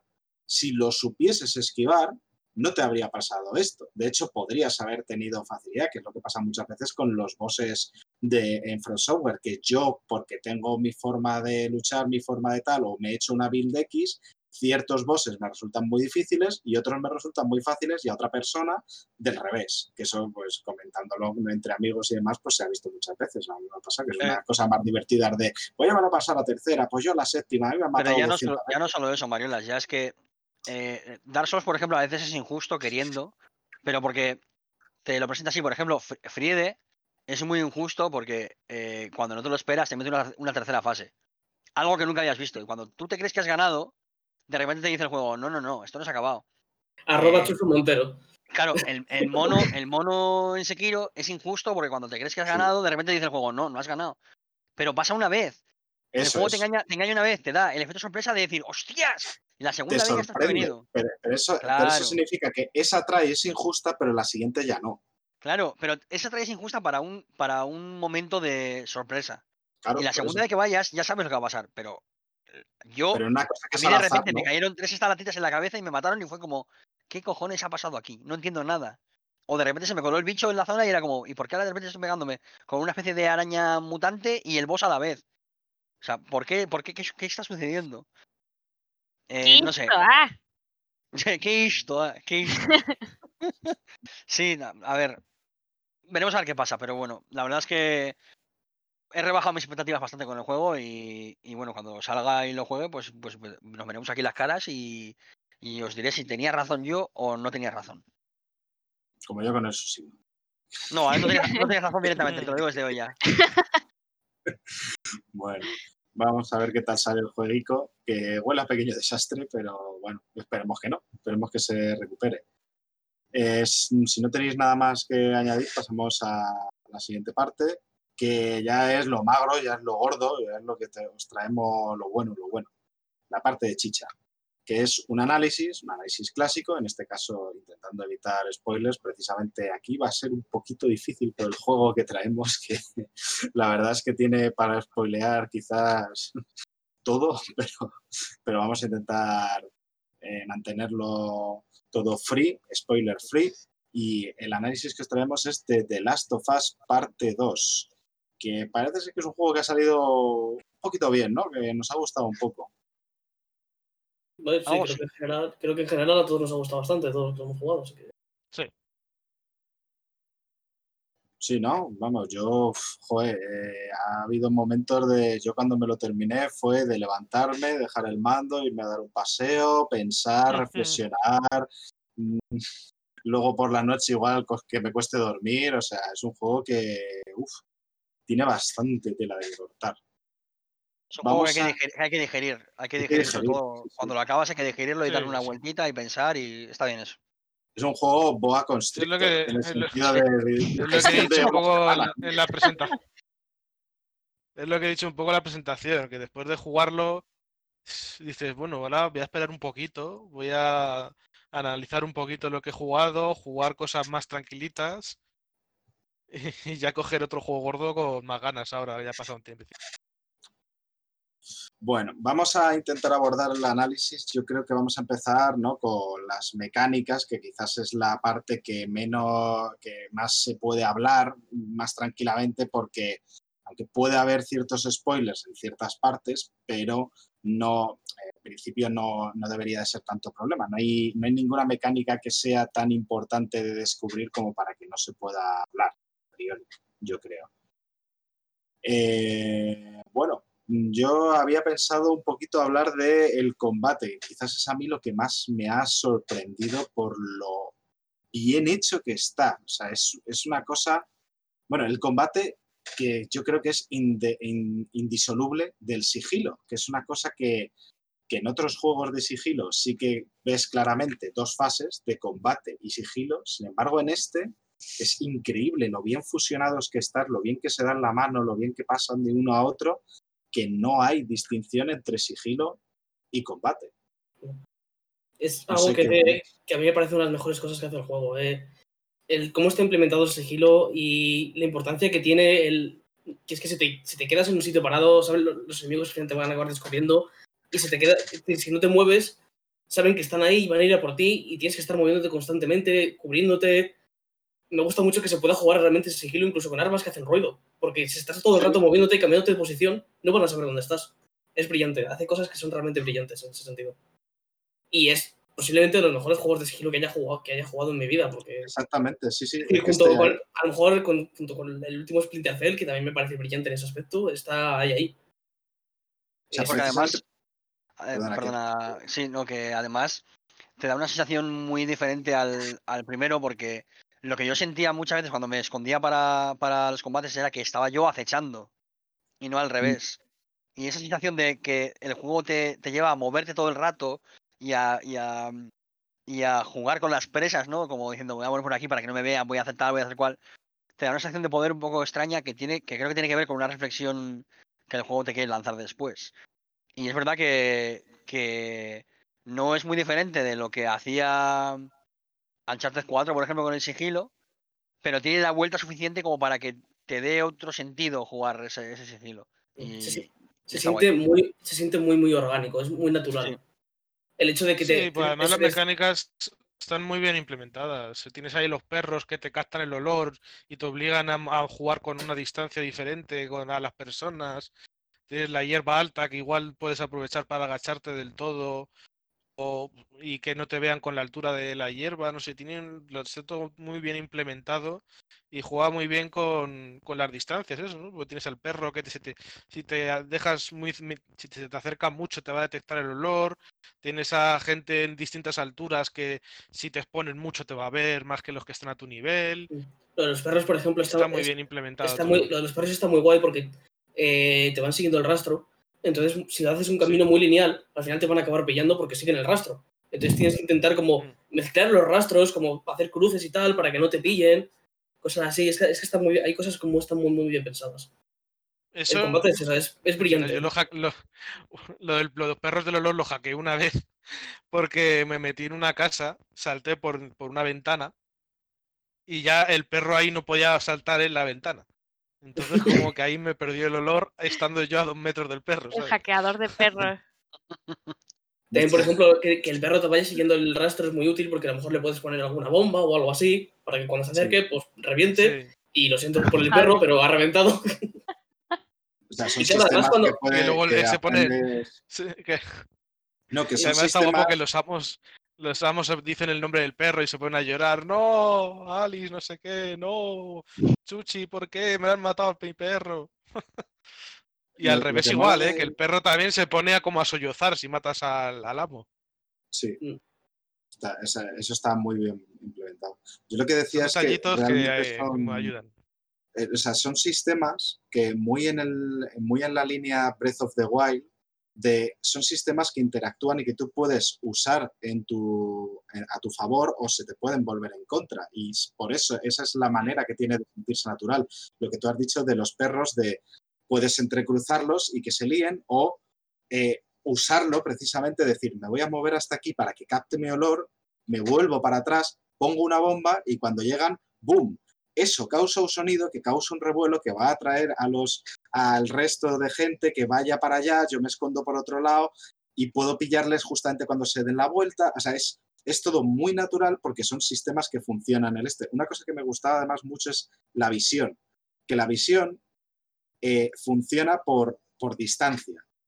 Si está a tomar por culo, a diferencia de otros juegos de sigilo, no es que tenga un cono de visión que sea limitado, que a partir de cierta distancia se vuelven completamente ciegos los señores o las señoras, sino que realmente si están a tomar por culo y tú entras en su campo de visión, te van a llegar a poder ver. Lo que pasa es que según la distancia, Tarda más. tarda más. Es que eso es muy, es una, una, una denominación muy buena, porque si lo hubiesen hecho además, que si te viesen a, a gran distancia, te viesen independientemente, pues también sería una cagada, porque significaría que estaban a 30 kilómetros, tú te asomas un poquito y te van a ver exactamente igual, pues tampoco. Además está, está hecho porque, por ejemplo, eh, hay algunas partes en las que hay francotiradores y cosas así, y los francotiradores te detectan mucho más rápido. Mm. Tienen un, como un cono de visión mucho menor, porque es más fácil esquivarlos y tal, Pero si te ven, te ven. Y te ven muy rápido. Es decir, Mm. como que ta- También, y, ta- y sí, también hay sí. zonas que, que puedes directamente saltarte a la gente. Mm. O sea, hay, hay zonas que puedes a lo mejor, de hecho, una sale en uno de los trailers, hay una puerta que puedes empujar y si hay gente cerca te van a atacar, pero si no, si lo has hecho bien a nivel de sigilo, aun dejando gente viva, puedes empujar esa puerta, la pasas y luego la bloqueas y ya, y sigues con tu historia. Sí, muchas- realmente hay, hay pocos enfrentamientos que sean 100% obligatorios. Realmente sí. Puedes, puedes escapar de todas las, de casi todas las zonas del juego, puedes escapar.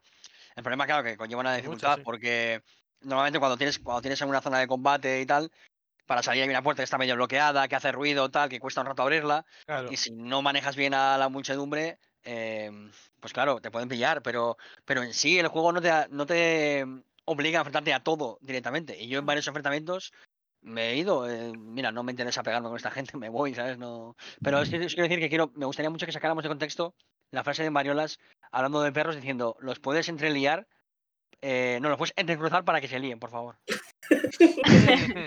Biólogo por aquí, sí, eso está completamente Frase, correcto. ¿no? frase con comillas. Frase con comillas para Twitter. No, pero sí, a nivel mecánico, la este juego es una pasada y tiene mucho, mucha atención al detalle. Y a, a ver, al final lo que hace es coger aquello que hacía bien de Last of Us, que era lo que hacía bien el resto de juegos, amontonado, y darle una vuelta extra, tampoco sin volverse muy locos, que es una de las cosas que yo, que yo le critico al juego, que es que se arriesga muy poquito en ese sentido, en el sentido de las mecánicas y la jugabilidad y tal. Se arriesga muy, muy, muy, muy poquito. Es algo que ya le el pasaba al primero y que le sigue pasando a este también. Que, que Sí. realmente novedades hay poquitas. Las novedades son más a nivel técnico, a nivel de inteligencia artificial y ese tipo de cosas. Pero El mecánicas tema con este, son las mismas. el tema con este juego es que el riesgo viene a nivel de historia, que es lo que menos podemos hablar por el tema de los spoilers. Claro, Sí. pero te la puedes jugar en historia, te la puedes jugar en jugabilidad, quiero decir, o sea que, que realmente juegas a Sí, sí, juegas sí. a The Last of Us 2 y estás viendo animaciones que habías visto parecidas en Uncharted, estás viendo mecánicas que habías visto parecidas en Uncharted, estás viendo sonidos que habías oído parecidos en Uncharted, es como, bueno, a ver, eh, Sí, pero está todo pulido en unos niveles, pues por ejemplo en este juego, que yo creo en el 1 no está, no sé, no me acuerdo si estaba o no, si te disparan, te caes al suelo y desde el suelo puedes disparar también. sí, pero es lo que te, que te digo, que, que son, Lo han pulido pequeños- todo en unos niveles de excelencia. sí, joder, pero son- estamos son hablando de- de, de Naughty Dog, no estamos hablando de mi tía, la de Cuenca, haciendo un juego en el Ya, ya, garaje, ya. ¿sabes? Ah, Si son no, de- le, pode- son- si no le podemos pedir un poquito de un poquito de, de ganas a Naughty Dog, ¿a quién se lo pedimos? Es que no sé, está muy bien lo de Ah, romper pero- cristales, me flipa romper cristales, me parece súper satisfactorio, pero pero tronco, que es un juego de 2020, no un juego de 2015. ¿Sabes? Pero en ese Naughty sentido Dog creo no que creo que haría falta un poquito innovar también, o sea, No sé sí, yo es si algo que le falta al juego. eh. Yo no sé si Naughty Dog como compañía tiene una trayectoria de innovar en lo mecánico No. en ningún momento. Por eso, que ellos cogen cosas que ya están, que ya están en el pool de conocimiento, de know-how del desarrollo de videojuegos y dicen, vale, pero ahora la vamos a hacer guay. Todo lo contrario que el Mortal Cells, que es la de voy a intentar imitar todo esto que ya está hecho de puta madre, lo voy a intentar imitar, ups, me sale mal. Ellos lo que hacen es de, bueno, todo esto no está mal, pero voy a intentar hacerlo yo mejor. Y se centran en ello y luego hacen una Pues por historia digo- que ahí ya sí que se pueden arriesgar un poquito pero por más. eso mismo digo que a que se le puede exigir a, una- a un estudio que gana mi- millones y millones de, de dólares eh, con cada juego que saca y que, y, que, y que tiene un montón de trabajadores y trabajadoras a los que exprime laboralmente. eh, o sea, que si a esa gente no se le puede pedir que me innoven un poquito, pues mira, pues yo me bajo de los videojuegos, tío, de verdad, te lo digo. O sea, es que Claro. creo que, no sé. Sí, sí, yo estoy contigo. Es decir, creo que, que aunque me haya gustado mucho el juego y tal, es algo que creo que hay que pedir. Ya Naughty Dog, por favor, deja de hacer el mismo juego eh, por sexta vez. Que has hecho cuatro Uncharted, dos de las sofás y son mecánicamente iguales todos. Claro, es que. Por favor. Es que, es, que, es que es como comprarte, yo qué sé, eh, eh, cafés en el Starbucks, que son lo mismo con pequeñas variaciones. En plan, este me lo pongo con nata, este me lo pongo con canela, pero es el mismo puto café. Ya está bien, tío, que ganáis un montón de pasta, Bueno. por favor. Café. Bueno, Café sí, con comillas, ¿eh? mejor me lo pones encima. Por eso, por lo que te digo, que, que, que, joder, no quiero jugar a The Last of Us 3 y decir, madre mía, ¿cómo se parece esto a Uncharted 5? Pues, favor, Hombre, yo bien. creo que ahí también, o sea, yo entiendo que en realidad si ahí pedirle que haga cosas nuevas, yo creo que es de recibo a Naughty Dog, pero yo en ese caso casi lo que pediría es que les hiciese en una nueva IP, o sea, que saquen una nueva IP, que, han vi- que llevan viviendo de las rentas de IPs que crearon hace bastante tiempo, pues eh, llevan muchos años. Que con estas quieren ser un poquito más continuistas, pues mira, bien, pero es verdad que deberían de tener igual una línea un poquito más de innovación que Pero- estoy con- Pero el problema no es que sean no continuistas. hacer. el problema no es que sean continuistas dentro dentro de una IP, el problema es que son continuistas de una IP a otra. Mm. Que, Claro, que no, la, no, hierba, pero- que la hierba alta estaba en Uncharted 4, que es- esa forma de sigilo estaba en Uncharted 4, que la mayoría de mecánicas que tiene The Last of Us 2 son las de The Last of Us 1, con dos o tres cambios, alguna pequeña innovación y el resto copiados de otros de sus juegos, es como, ya sabemos que esto funciona, ya sabemos que con esto ganáis un montón de dinero, pero tenéis, tenéis la oportunidad de hacer algo que suponga no solamente vender un montón de videojuegos, que es lo que han hecho ahora con The Last of Us 2, pero que además suponga un, un hito y que la gente diga, ah, mira, esto es el nuevo, el nuevo top de la generación, ¿sabes? O sea, creo que en ese sentido, por ejemplo, a Kojima le cayó ríos de mierda cuando ha hecho justamente eso. Sí, sí. sí. Es decir, Sí. ahora vamos a innovar y vamos a hacer una cosa que no ha visto nadie. En mayor o menor medida. De todos modos, o sea, y Uncharted, perdón, y, y Naughty Dog es todo lo contrario. Es decir, vamos a hacer lo que hemos hecho durante de que, de- desde, desde, vamos, desde, desde Uncharted 1, que es una, una pequeña vueltita más a la rueca. Y tiqui, tiqui, tiqui, un poquito más. Y, y así llevan ya desde. Tronco, ya está bien, tenéis un montón de pasta, un montón de gente. Coño, no os la juguéis solo en lo narrativo, que me parece, me parece maravilloso que se juegue en lo, en lo narrativo. Salga bien o salga mal. Pero que, que ya está bien también, ¿no? Digo yo. O sea, que a quién se lo vamos a exigir si no. Es que no sé a quién se lo vamos a exigir. yo es que de todos modos creo que también un poco lo que hacen a lo mecánico, evidentemente es hay un continuismo ahí, pero creo que han puesto por encima de todo en esta producción, en este juego, el mensaje que se da a través de la historia y también se da a través de las mecánicas y que las mecánicas sobre todo hay ciertas que lo que quieren es que no estorben, que, no que hay unas que realzan el mensaje y otras que evidentemente dicen, bueno, pues tengo que meter algo así, lo que no puedo poner es algo que algo súper innovador, algo tal, que igual me sale bien, igual me sale no, y que distrae de lo que de verdad quiero, que es que se entienda el mensaje. Igual no se ha entendido todo lo bien que debería, pero o da para bastante de debate, pero, Ya, pero es que hay un problema, Mariolas. Es que un juego con la mejor historia del mundo y las peores mecánicas del mundo es un, es un mal juego. claro, sí, O sea, sí. un juego puede tener, puede ser el ciudadano Kane de la narrativa, que si no funciona a nivel mecánico no vale para nada. Y esto, siendo una persona que adora los juegos con una narrativa fuerte, que, que le gustan las historias de para un jugador y tal, es una verdad que tenemos que aceptar, que un juego que no es divertido de jugar, da igual lo que te cuente, no vale para nada. Por lo tanto, No, no, completamente de claro, sí, me parece muy bien que quiera innovar en narrativa, pero. Y, y The Last of Us es divertido de jugar, que nadie me malinterprete, pero que ya es hora de dar un pasito adelante, que eres un referente técnico, eh, los gráficos son una locura, eh, porque, porque, porque no te crees que eso corra en, en Play 4, o sea, es inconcebible, se ve precioso, se ve increíble. o sea, la- las 4 venas del brazo de, de Joel, madre mía, chaval. O sea, En Play apenas en los 4, brazos, el sudor.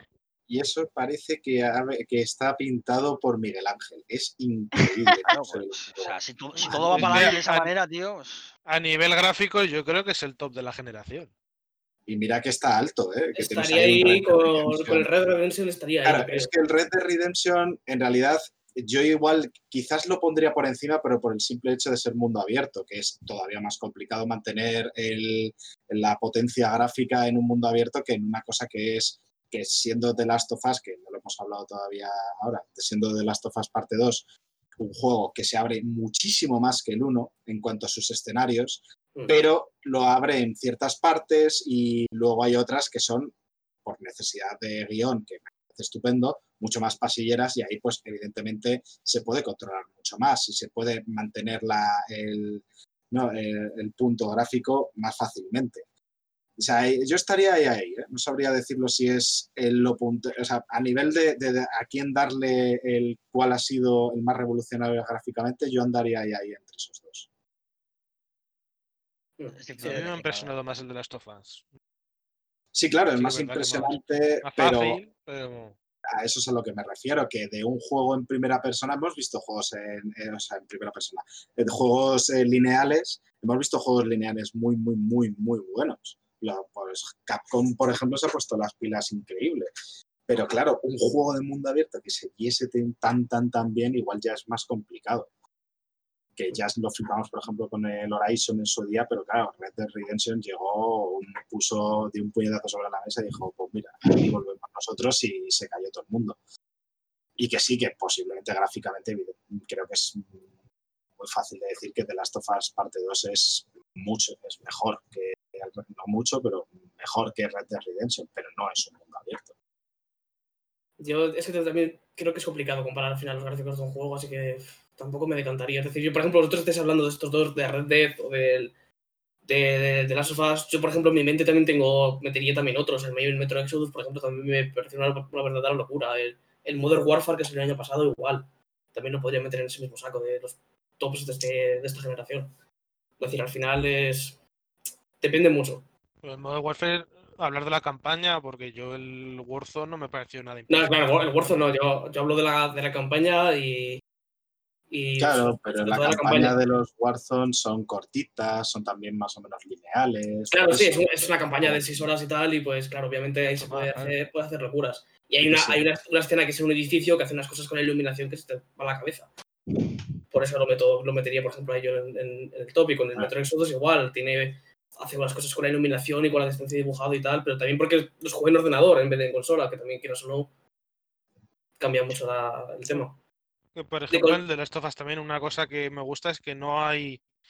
eh, una vez que entras en un nivel, no hay zonas de carga.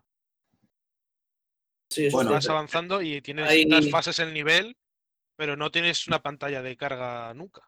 Están Bueno, Va ocultas. todo el rato Sí, están ocultas las de ocultas un poquito mejor que, que, por ejemplo, en el War. Evidentemente eso hay en todos los juegos, pero te quiero decir que te lo presentan muy bien y tú es un nivel muy largo en el que vas pasando de zona y zonas y zonas y no en ningún momento te das por una pantalla a de ver, carga. son bastante obvias, la verdad, los, donde Sí. las pantallas de carga, porque eh, lo de tener que pulsar el triángulo para abrir puertas, a Sí. lo mejor eh, tener que hacerlo 80 veces durante todo el juego cansa un poco. ¿eh? No, y sobre todo que de repente tienes que pulsar el, el triángulo en una puerta y de pronto llegas a una sala o, una- o un escenario y justamente en la siguiente tienes que hacer otra cosa para, hacer, para precisamente pasar. O sea, Y es como la de, vale, claramente es una, esto es una zona para que me esté cargando lo siguiente. O A ver, es obvio, es- pero siempre voy a decir que, aunque sea obvio, prefiero eso a una pantalla en negro. sí, sí, sí. Sí, sí, completamente. Claro, claro, a eso me está refiero. muy bien hecho. O sea, está muy bien, está lo suficientemente bien escondido como para que mientras lo juegas no te tiene, o sea, a menos que lo estés buscando, a menos que estés con el ojo avizor, no te das cuenta No, o no te, o no no te te molesta, chirría, no, te, no te chirría. Y luego a lo mejor cuando ya te acuerdas o cuando ya has pasado tres o cuatro más sencillas, pues ya dices, bueno, eh, iguales, pues ya más o menos dices, vale, pues esto ocurre, ¿no? Ya me he dado cuenta, pero que Sí, pero al no final es algo, que tiene, eso es es lo algo que, mm, que es algo que tiene que hacer los juegos y no queda otra. A mí sí que me llegó eso a ver, molestar, de, de que ya me, me cansaba un poquito lo de tener que abrir tantas puertas empujándolas y tal, porque es que me pareció exagerado a veces. ¿eh? De, Sí. Además que como el juego es tan largo, estás todo el rato, todo el rato abriendo puertas de la misma forma. De esto tenemos que hablar, ¿eh? Que pasa Uf, que si te paras a pensarlo dentro del mundo tiene su lógica, ¿no? Porque en un mundo Sí, así sí, donde pero- puedes- tienes que bloquear las puertas siempre que puedas, no vaya a ser que te venga aquí una manada de zombies cabrones eh, pero también dentro de la lógica, si me pegan un tiro me muero y aquí me pegan 37 y me Sí. pongo una venda. Eso sí, entonces, evidentemente. Pero Claro, bueno, eh, ya sabes, esto es lo de siempre. Ya sabemos que hay cosas con las que es fácil lidiar y otras con las que no. A eso me refiero, que sí, no que es muy realista que, que- que de 90 puertas, eh, 87 estén bloqueadas por algo y tengas que empujarlas, pero sigue siendo un coñazo para jugar con ello.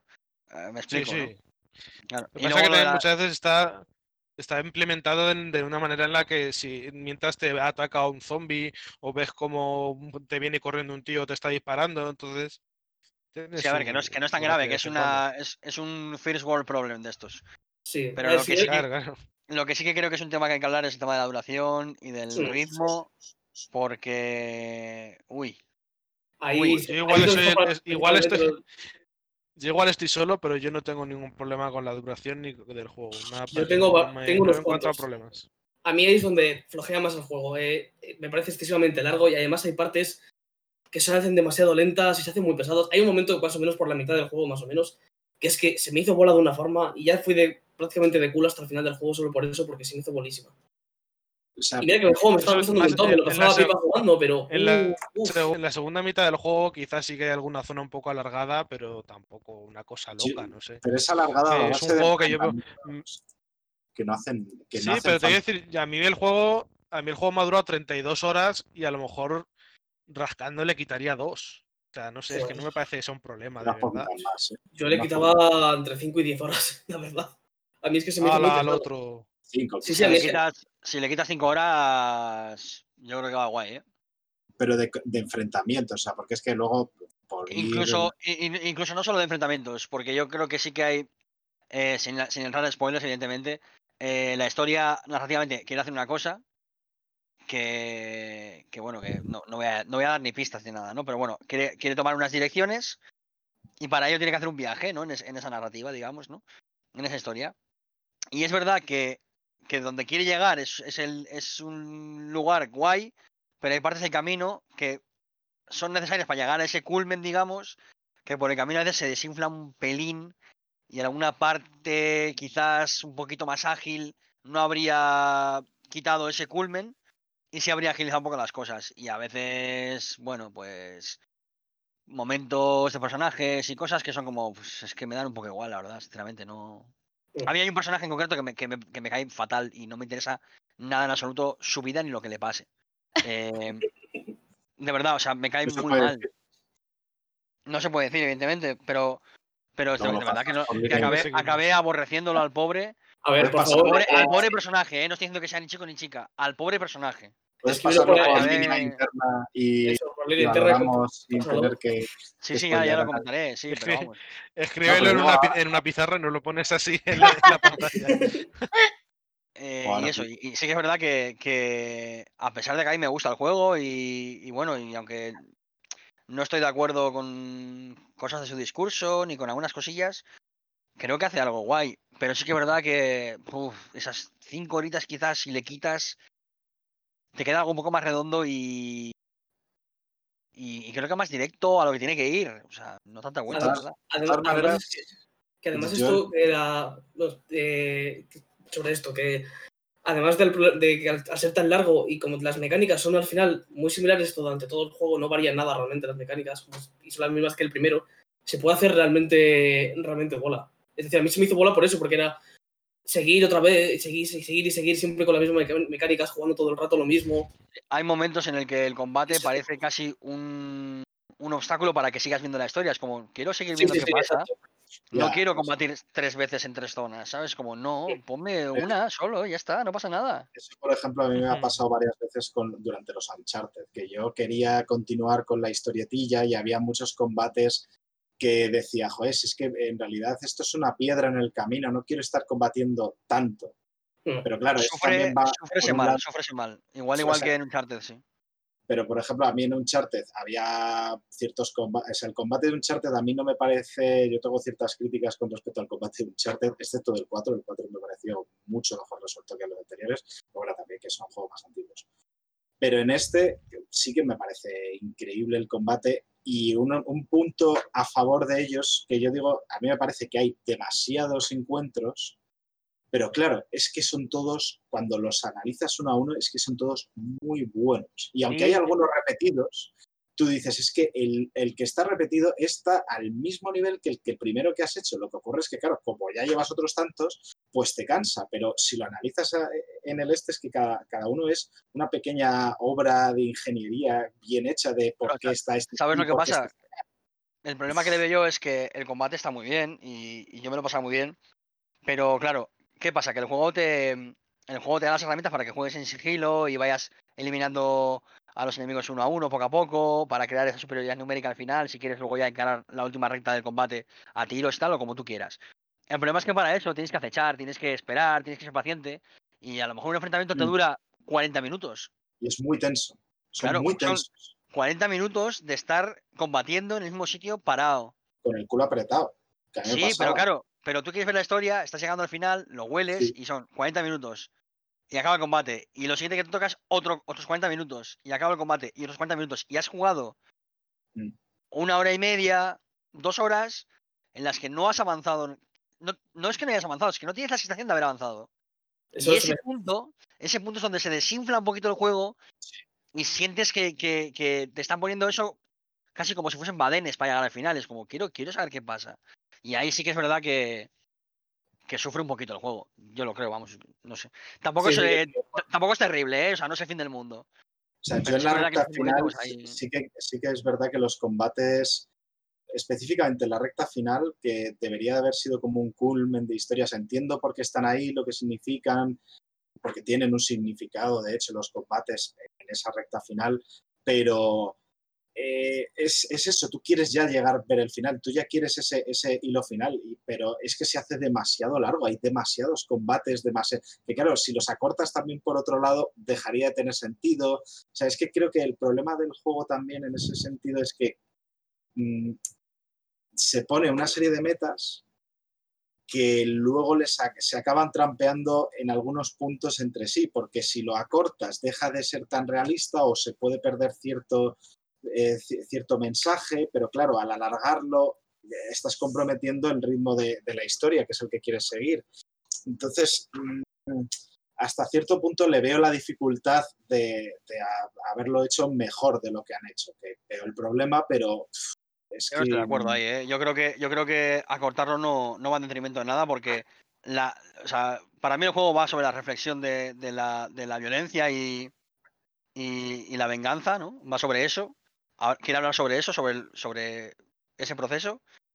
Y es que la primera media hora, los primeros 40 minutos o la primera hora, ya te está dando la tesis del juego directamente diciéndote, mira, esto es lo que hay, ¿sabes? De- vamos a hablar de esto. Tienes ahora veintipico horas por delante de hablar de esto. No creo que haga falta darle cinco horas extra al juego cuando se pueden acortar. No pierdes ese ritmo y todo va un poquito más. No a caballo, pero un poquito más. más directo. Es que no creo que hubiese ningún problema, de verdad, ¿eh?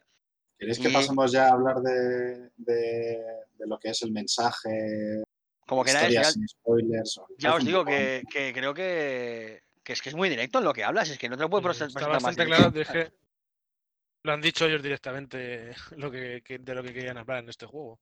Si es que se Sí. ve claramente, realmente, ¿no? Y, decir, Yo es que vueltas, es bastante obvio, creo. yo lo que he entendido realmente, igual eh, estas son mis ideas, ¿no? la verdad es que no he leído qué es lo que han dicho sobre qué querían hablar, pero a mí, para mí el juego de lo que va es de la empatía, específicamente de lo que pasa cuando dejas de tenerlo. Así a nivel muy, muy general, que luego tiene, se ve durante varias cosas. Por ejemplo, decíais que es de- sobre la venganza. Yo creo que la venganza a nivel de historia no es más que un motor, que es lo que echa a andar la historia, pero no es el mensaje específicamente. Igual luego resulta que la- no sé si luego han dicho. No lo sé, yo- ahí estoy contigo. sí, la venganza para mí también es un motor. Es decir, es como el engranaje que empieza a, a mover todo. Para mí el juego habla de, de cómo el odio genera cada vez más odio y es un. Las un consecuencias. Ese, ese es el tema, las consecuencias de la venganza. Eso es. De cómo es no entrar en, un, en un bucle de odio que al final solo acaba- va a ir acabando peor y peor y peor y peor y que no tiene fin. Es Para que voy lo a eso de que no creo que sea tampoco del odio, sino de la falta de empatía, del no ver al contrario como una persona. Y Claro, pero al final sí es odiar a la, a la a- persona también. No, no exactamente, porque tú no tienes por qué ver, eh, tú no tienes por qué odiar a un perro, por así decirlo, pero no le, puede, no le tienes por qué considerar exactamente igual que a un humano. Y de la misma persona que hay ciertas personas que pueden no considerar a ciertos humanos igual que a otros humanos, o considerar a alguien que piensa de otra manera que tú, del mismo nivel que quien sí lo piensa, que creo que es un poco a lo que va el juego. Y cuando ocurre eso, ¿qué es lo que pasa? Y cómo, y cómo ver que esa gente sí puede, en realidad la deshumanizas, esa deshumanización del contrario, pero que pasa por un proceso de cuando, y, y lo que te muestra el juego es la empatía que tú sientes hacia los tuyos en comparación con la falta de empatía que puedes llegar a desarrollar con los contrarios. Creo que ese es como un tema que hay ahí en, eh, en el juego que a mí es el que más me ha marcado. No sé si es el, el del que querían hablar, para mí sinceramente es el que más me ha destacado y el que como me, me ordenaba el todo lo que iba ocurriendo, el por qué ocurría una cosa, el por qué se tomaba esta decisión, por qué ocurría es X cosa en la historia. Yo sinceramente creo que es el tema principal del juego, al menos yo el que he sentido. Ellos han, dijeron creo casi literalmente esto es una historia de venganza. O sea, es, con lo, es lo que dijeron ellos. Pero no es tal, o sea, Es claro lo- que es una, no es una es- historia- es una historia de venganza, obviamente, pero, pero lo que Sí, quiere hablar no es de vengarse, más. decir, No es un western, sin más. es- Ah, Ah, ya, ya. Es, es lo que arranca, lo que arranca el juego, lo que empieza, lo que desencadena todo, pero luego es eso, reflexiones sobre a qué te lleva el odio y la venganza, las consecuencias de una cosa y de, de lo que haces y todo. Entonces, pero es lo que arranca el juego, por así decirlo. Una cosita que has dicho, Kerr, que me parece muy, muy interesante, o sea, es un western en cuanto Eso a no, estructura. es un, es un late western en realidad. No, no, ya, ya, por eso. Claro, claro, claro, pero en la- eh, es a lo que iba, que eh, toda la estructura de la historia es a ese, a ese ritmo, que luego una de las cosas que yo vi es que muchos de los escenarios, no es spoiler, está, están puestos en, eh, en la puesta de sol. Y muchas veces tienes que ir hacia esa puesta de sol, una cosa muy de western. Sí, tiene, veces. tiene- tiene mucho que ver con el, con el western más tardío, que, Sí, sí. que pasa de pasa de hablar de temas del el típico, western típico héroe. Sí, el- pasa, ese, ese western cre- crepuscular lo que hace es cambiar eh, el sentido del héroe del tipo duro que llega al pueblo y echa a los malos a tiros, a hablar de la Claro. problemática que significa la violencia, de las consecuencias de la venganza, de lo que nos trae como seres humanos, y, y- y va, y va, va por ahí de Last of Us parte 2. Lo que pasa que, eh, que sí. sin, entrar mucho en detalles, eh, Mark Brown, eh, más conocido como nuestro padre, publicó un, publicó un texto que lo podéis buscar que se llama ah, The Uncomfortable Complicity of The Last of Us Part 2, que es con todo spoilers, pero que estoy muy de acuerdo con él y creo que a nivel... O sea, lo que quiere contar The Last of Us entra en- conflicto con lo que te cuenta The Last of Us. y esto es un problema que no puedo hablar sin, ha- sin hacer spoilers, pero que la gente que haya jugado puede ir directamente al texto eh, de, de Mark Brown, que es muy bueno, que ya, repito, es full spoilers. El problema es que quiere hacer un western crepuscular, pero no estamos viendo una peli, estamos jugando un juego. Y ahí es Mm. cuando se presentan, se presentan los problemas. Los problemas son que, para mí, ¿eh? Y se puede disfrutar del juego siendo consciente de esto, y yo lo he hecho y he disfrutado del juego siendo consci- consciente de, es- de esto, pero lo que tú no puedes es decirme qué graves son las consecuencias de la violencia mientras no me dejas elegir si aplicar o no esa violencia. Entonces, eh, Mm, para mí ese es el problema gordo que tiene eh, narrativamente hablando de las tofas parte 2. Y no quiero entrar mucho en el tema por eso, porque habría que entrar en spoilers Sí. totales de la historia por completo. Bueno, pero Yo sé ahí, yo sé ahí hemos tuve un dicho, hemos problema. dicho, nosotros hemos dicho mismamente hace un rato que en muchas fases las puedes saltar, no, te, no Sí, puedes, no tienes pero- por qué matar a la Ya, gente. pero pero hay cosas, hay hay cosas momentos- que yo no puedo elegir no hacer. Sí, Hay momentos Sí, claves de la historia en la que te obliga a hacer cosas Eso que sí, no quieres hacer. Claro, porque Y el juego te me quiere parece- me decir, parece- el juego te quiere decir, mira qué, qué momento más eh, duro, cómo vas a sufrir viéndolo, y es como, ya, pero es que no me estás dejando elegir si quiero o no esta decisión. No puedo elegir realmente, o sea, no, no, no, tengo que empatizar con algo que sucede, pero que yo no he elegido. Y ahí es donde está el problema entre lo que te quiere contar y lo que te cuenta realmente, para mí. Y ya os digo que está, está muy bien expuesto en el tema de, de Mark Brown, que si no lo conocéis, pues eh, no sé qué hacéis con vuestra vida porque es, es un crack. sí, Eso- A mí, a que también me gustó mucho el, el vídeo del canal de Girlfriend Reviews, que también tiene mucho, es análisis con spoiler, pero también me gustó bastante ese vídeo. Pues si lo queréis ver. Aparte del que ha recomendado Kerr. Yo esto que comentabas, Kirk, eh, yo es que tuve específicamente un encuentro, que no voy a decir cuál es, pero que es que casi ya justo uno que tienes antes de ya encarar la, la esta final, que yo no te sentía motivación para tenerlo y fue, y de hecho me enfadé con ese, con ese, en ese momento me enfadé, dejé el juego un par de días y ya volví. Pero creo que también en parte eh, eh, eso a mí también me marcó un poco en el, en el juego, de decir, en ese momento me enfadé, pero luego reflexionándolo precisamente por darme ese tiempo de tal, fue la de, vale, es que me veo obligado, al final hice, pasé el encuentro y demás, y, y bueno, me dio una reflexión sobre, sobre, sobre eh, esa, esa violencia, de que realmente yo no quería aplicarla y me había obligado a ella, que quizás hay cierta gente que, te- que, que le ocurra, ¿sabes? Que, Yo creo que, o sea, yo no lo he jugado y, no he visto ni el final ni nada. Em, pero creo que según lo que estáis diciendo, si lo que quieren es que tú sientas la deshumanización a saco, que eso pasa muchísimo en, zonas de guerra y, y demás, eso, eso es así. Creo que eh, a lo mejor el darte a elegir, em, os pregunto, ¿no sería no, lle- no llevar ese tipo de conducta o ese sé por tipo dónde- de sé por dónde vas. hasta el final? Sé por dónde vas, Mm. pero el problema es que estas estos momentos duros en el que pasan cosas que son difíciles de digerir eh, emocional y moralmente, pasan muchas veces en cinemáticas, donde yo no tengo el control absoluto de los personajes. Entonces, por eso digo que que hay una especie de, de pequeño muro en el que yo no soy parte activa de lo que pasa y se supone que yo tengo que empatizar con, aquello que pasa. Es como, yo no estoy jugando esto, no estoy eligiendo esto, no estoy siendo parte de esto, ¿por qué he de empatizar con esto que está pasando ahora? Y ahí creo que es un pequeño fallo que se le puede criticar, porque sí es verdad que eh, en su historia Naughty Dog ha sido relativamente valiente en intentar contar una cosa diferente y tal y cual, con un discurso que, por cierto, eh, a los gamers marca registrada les va a doler, en el, en- les va a escocer el culete, van a tener que ponerse polvos de talco. Pero creo que también hay que, ser- hay que ser justos. Además, desde la primera hora ya. Claro. Y hay que ser justos y, y también creo que hay que hay que des- dejarse un poco llevar por el tema y, y meterse en la historia. O sea, hacer ese pequeño esfuerzo de, de empatizar tú, que no debería ser así, que debería ya arrasarte el juego directamente. Y eso lleva a fallos hacia el final. Y, y creo que es l- son las, las consecuencias de esto es que luego, pues eso, que sobre un poquito de, juego al final. Pero bueno, son cosas que. que son, son cosas realmente, entre comillas, menores, porque cualquier persona que juega este juego creo que lo va a encontrar divertido de jugar y lo, va- a encontrar interesante para la, para la reflexión o simplemente para reventar cabezas, lo que le, más le apetezca.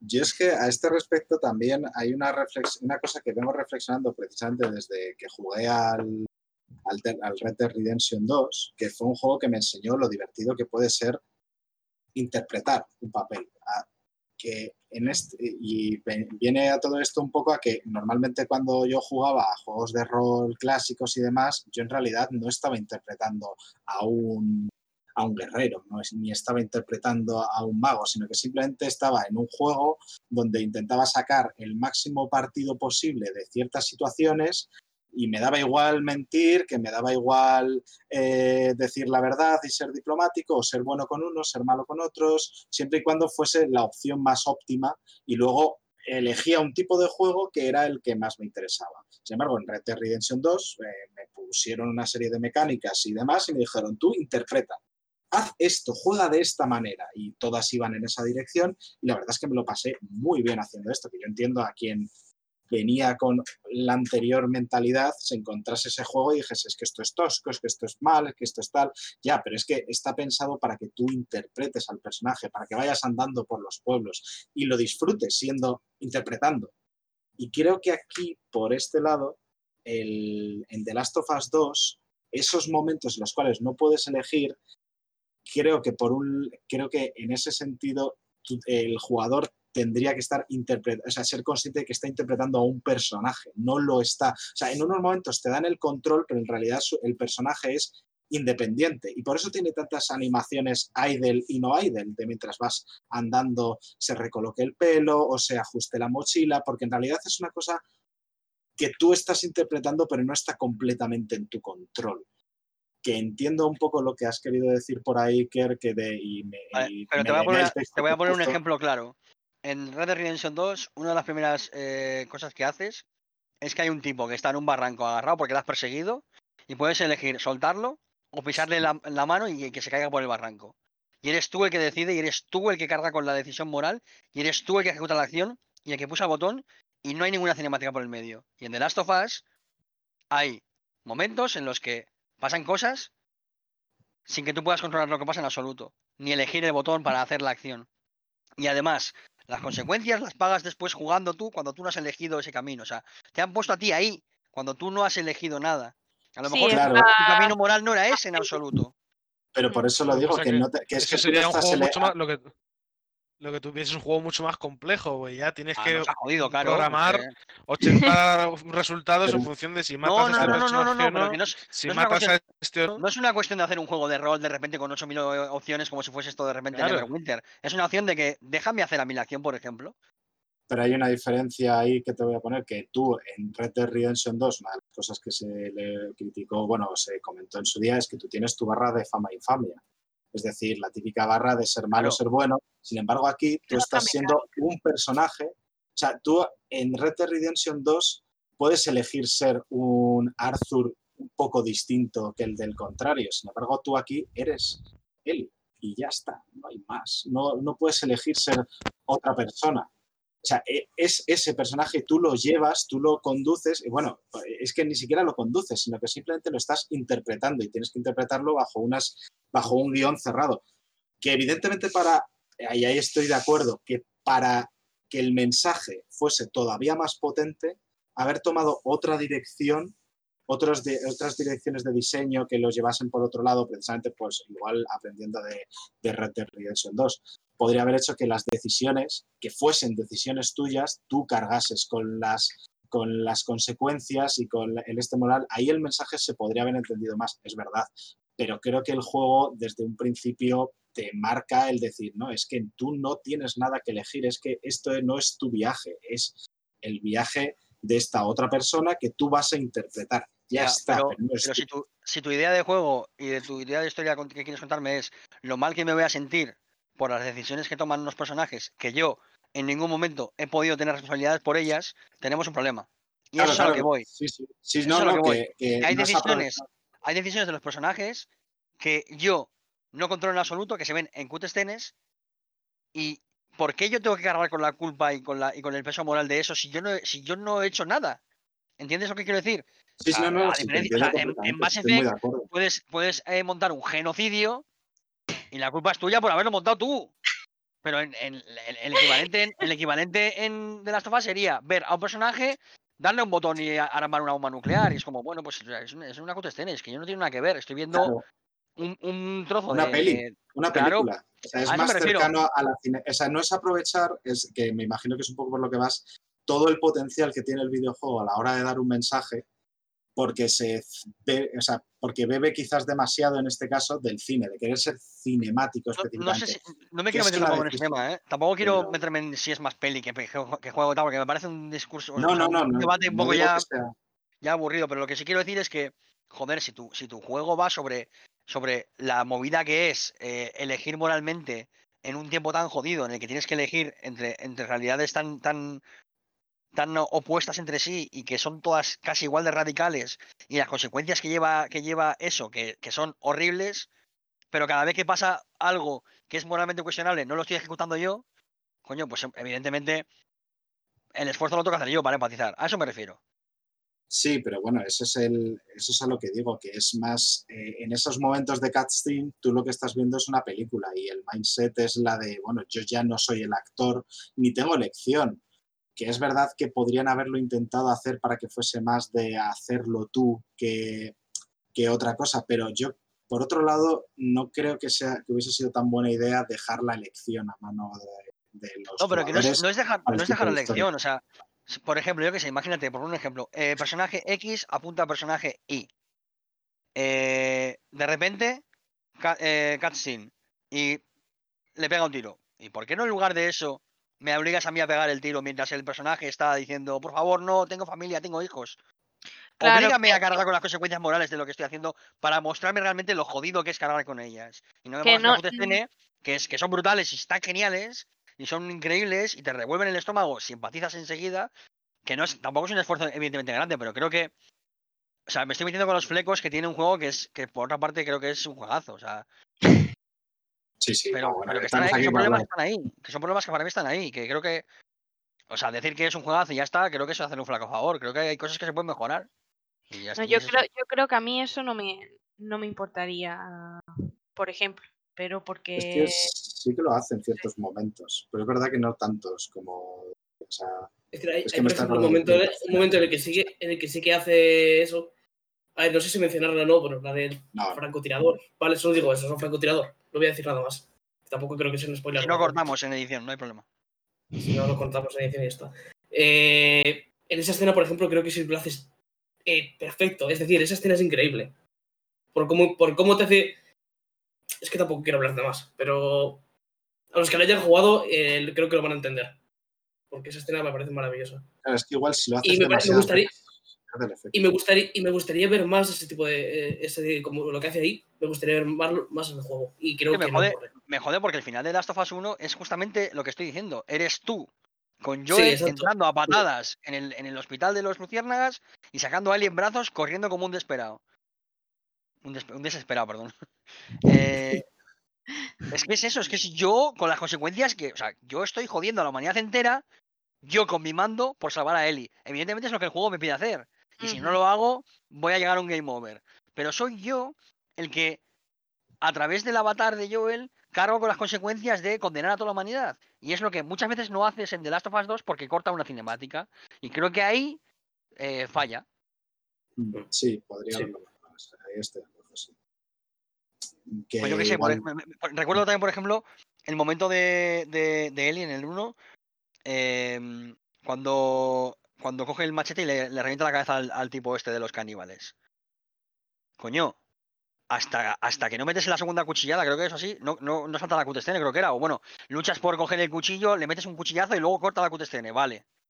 Y luego veo el momento, pero he sido partícipe hasta ese momento. ¿Sabes? Y aquí muchas veces es como, no, salta la cutescene y es como, yo no tengo nada que ver aquí. Te deja un es- poco fuera. Claro, y da rabia que ese, ese pequeño punto digas, joder, es que lo que molaba, tío, y lo, y lo bien que lo hace a veces, porque otras veces lo hace bien. Pero ahí no. pero igual volvemos al problema de que igual es demasiado largo. De que si esas escenas donde sí que lo hace y lo hace bastante bien hubiesen sido, hubiesen tenido más tiempo relativo al, al juego, es decir, porque como pasas mucho tiempo haciendo otras cosas y tal, pues se te olvidan y todo eso y hay otra serie de escenas que, pues eso, que sí que, que no ocurre este tipo de cosas, pero que, que creo que lo que le peca bastante es eso, la duración, en muchos sentidos. Sí, yo creo que cinco horitas la podemos haber quitado sin problemas. De hecho, hay una escena en la que tú haces que un botón para que avance y es bastante impactante. A ver, también os digo que estamos ahora como dándole mucha cera, pero esto es porque, eh, como cuando un amigo te, te pide consejo y le, le acribillas a críticas Sí. Para luego decirle, pero sabes que, te, sabes que te quiero mucho en realidad y, te- y te- y le das un abrazo, ¿sabes? Pues esto es igual. Quien bien es- te quiere, es, un- te hará, es un juego de te hará 90 sufrir. y muchos, al que de hay que buscarle un poquito No. dar para algún sitio. No, pero quiero decir 10 que, somos críticos con un juego que es un juegazo y que, y que Ya, ya. cualquier, cualquier fan del primero debería jugar y cualquier persona que le guste los videojuegos debería jugar. Pero que esos son los fallos que Y yo creo que- que, joder, que si ya y arreglaran es eso, un- tío, sería... uf. Que es un candidato a los GOTY de cabeza. Sí, sí, eso creo que no hay dudas. Ahora Candidato mismo, hasta, hasta el momento, para mí lo es. Ahora mismo. Hasta que salga el hasta ¿no? O ahora. el Assassin's Creed, por ejemplo, que es eso. ¿Cómo aprovecha, No, eh? no. Madre mía. Cada uno Tengo tiene que jugar más agendita. juegos- los más juegos que salgan, pero de momento, y salvo sorpresa muy grande, para mí va a ser el juego del año. A mí no me consigue arrebatar la posición del Doom Eternal. Eh, que pensaba que sí lo iba a hacer, pero no la El Madre mía, chaval. El Doom Eternal. Bueno, Eh, yo le tengo unas ganacas al Dune Eh, El. Doom Eternal es, es el- es el juego mejor diseñado de los últimos 10 años. Y no estoy de coña. ¡Hala! Bueno, En serio, no estoy de coña. Es una, una obra de arquite- arquitectura, de diseño que no tiene ningún sentido. pero ¿y el mensaje? Joder, qué mejor mensaje que matar demonios. No sé. Y, eh, matar demonios y mensaje. heavy metal, ¿qué más quieres? Ya está. Qué más mensaje, ¿no? Bueno, pues yo creo que más o menos hemos llegado al final del análisis. No sé si queréis añadir algo más, algo que se haya quedado en el tintero, alguna ideilla. Que juguéis a videojuegos y seáis felices. Eso no. Sí, Yo sí, solo- y yo dejar, y quiero dejar decir- que el resto lo haga también, ¿eh? Eso, eso, es muy importante. Para que la gente, Y que si os para que la gente que, valore el nivel. el- que yo que si momento, molesta- para que la si gente valore las decisiones que toma Maxi. El año pasado mencionó a Gears 5 como juego del año. Yo Madre Bueno, mía, que qué. Yo me he callado, no quería decir nada, no quería esposearle. Madre mía, qué feo. ¿Cómo sois, eh? Está- está feo, ¿eh? Aquí Que yo de- Te quiero, que te quiero, Maxi, te quiero. Sí, sí, pero luego. que yo solo quiero decir que si os molesta que él sea lesbiana, os podéis ir a la mierda. Sí, sí, Vamos. Vamos, vamos. Apla- aplauso por aquí. Puesto aquí eh, aplauso, Raúl, sí. Aplausos con un cartelito.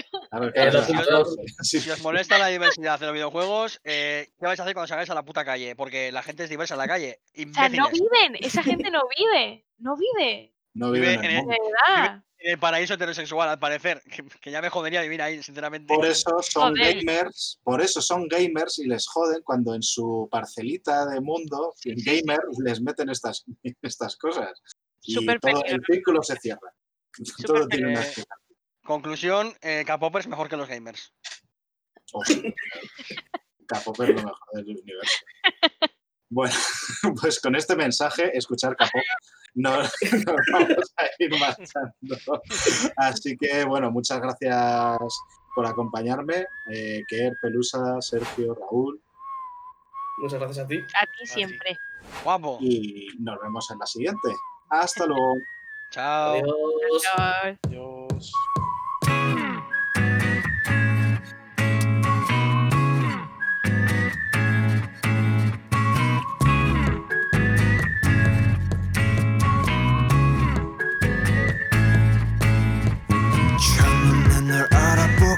됐어. 서로를 불러왔던 것처럼 내 혈관 속 뒤에 네가 말해줘. 내가 찾아 헤매도 너라는 걸. 우리 만남을 수학의 공식 종교의 유법. 우주의 선미 내게 주어진 운명의 증거 너는 내 꿈의 주석 Take it, take it 너에게 내민 내 손은 좀 해질 숙명. 걱정하지 이 모든 건 우연이 아니니까. 우리 완전 달라 baby. 운명을 찾아낸 둘이니까.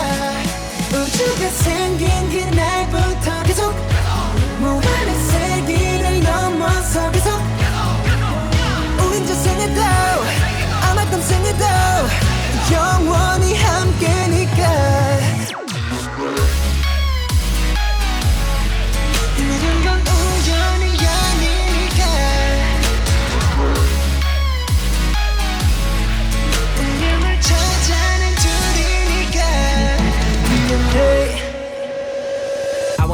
love I want it real love 난 너에게만 집중해 좀 더 세게 나를 꺼내 태초의 DNA 네가 널 원하는데. 이건 필연이야. I love it 우리만이 true love it 그녀를 볼 때마다 서술화책에 놀라 신기하게 자꾸만 숨이 멎는 참 이상한 설마. 이런 게 말로만 듣던 사랑이란 감정일까?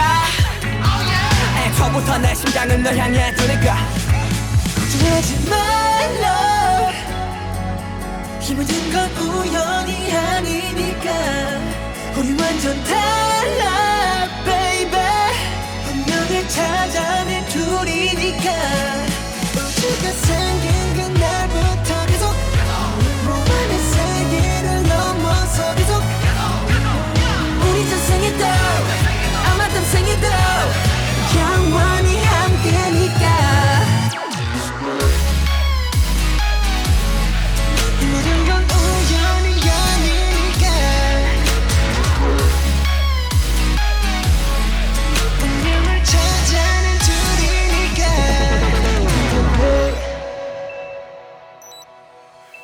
오직 날 운명을 찾아낸 우리니까. 후회하지 마라 baby. 영원히 영원히 영원히 영원히 함께니까. 걱정하지 마.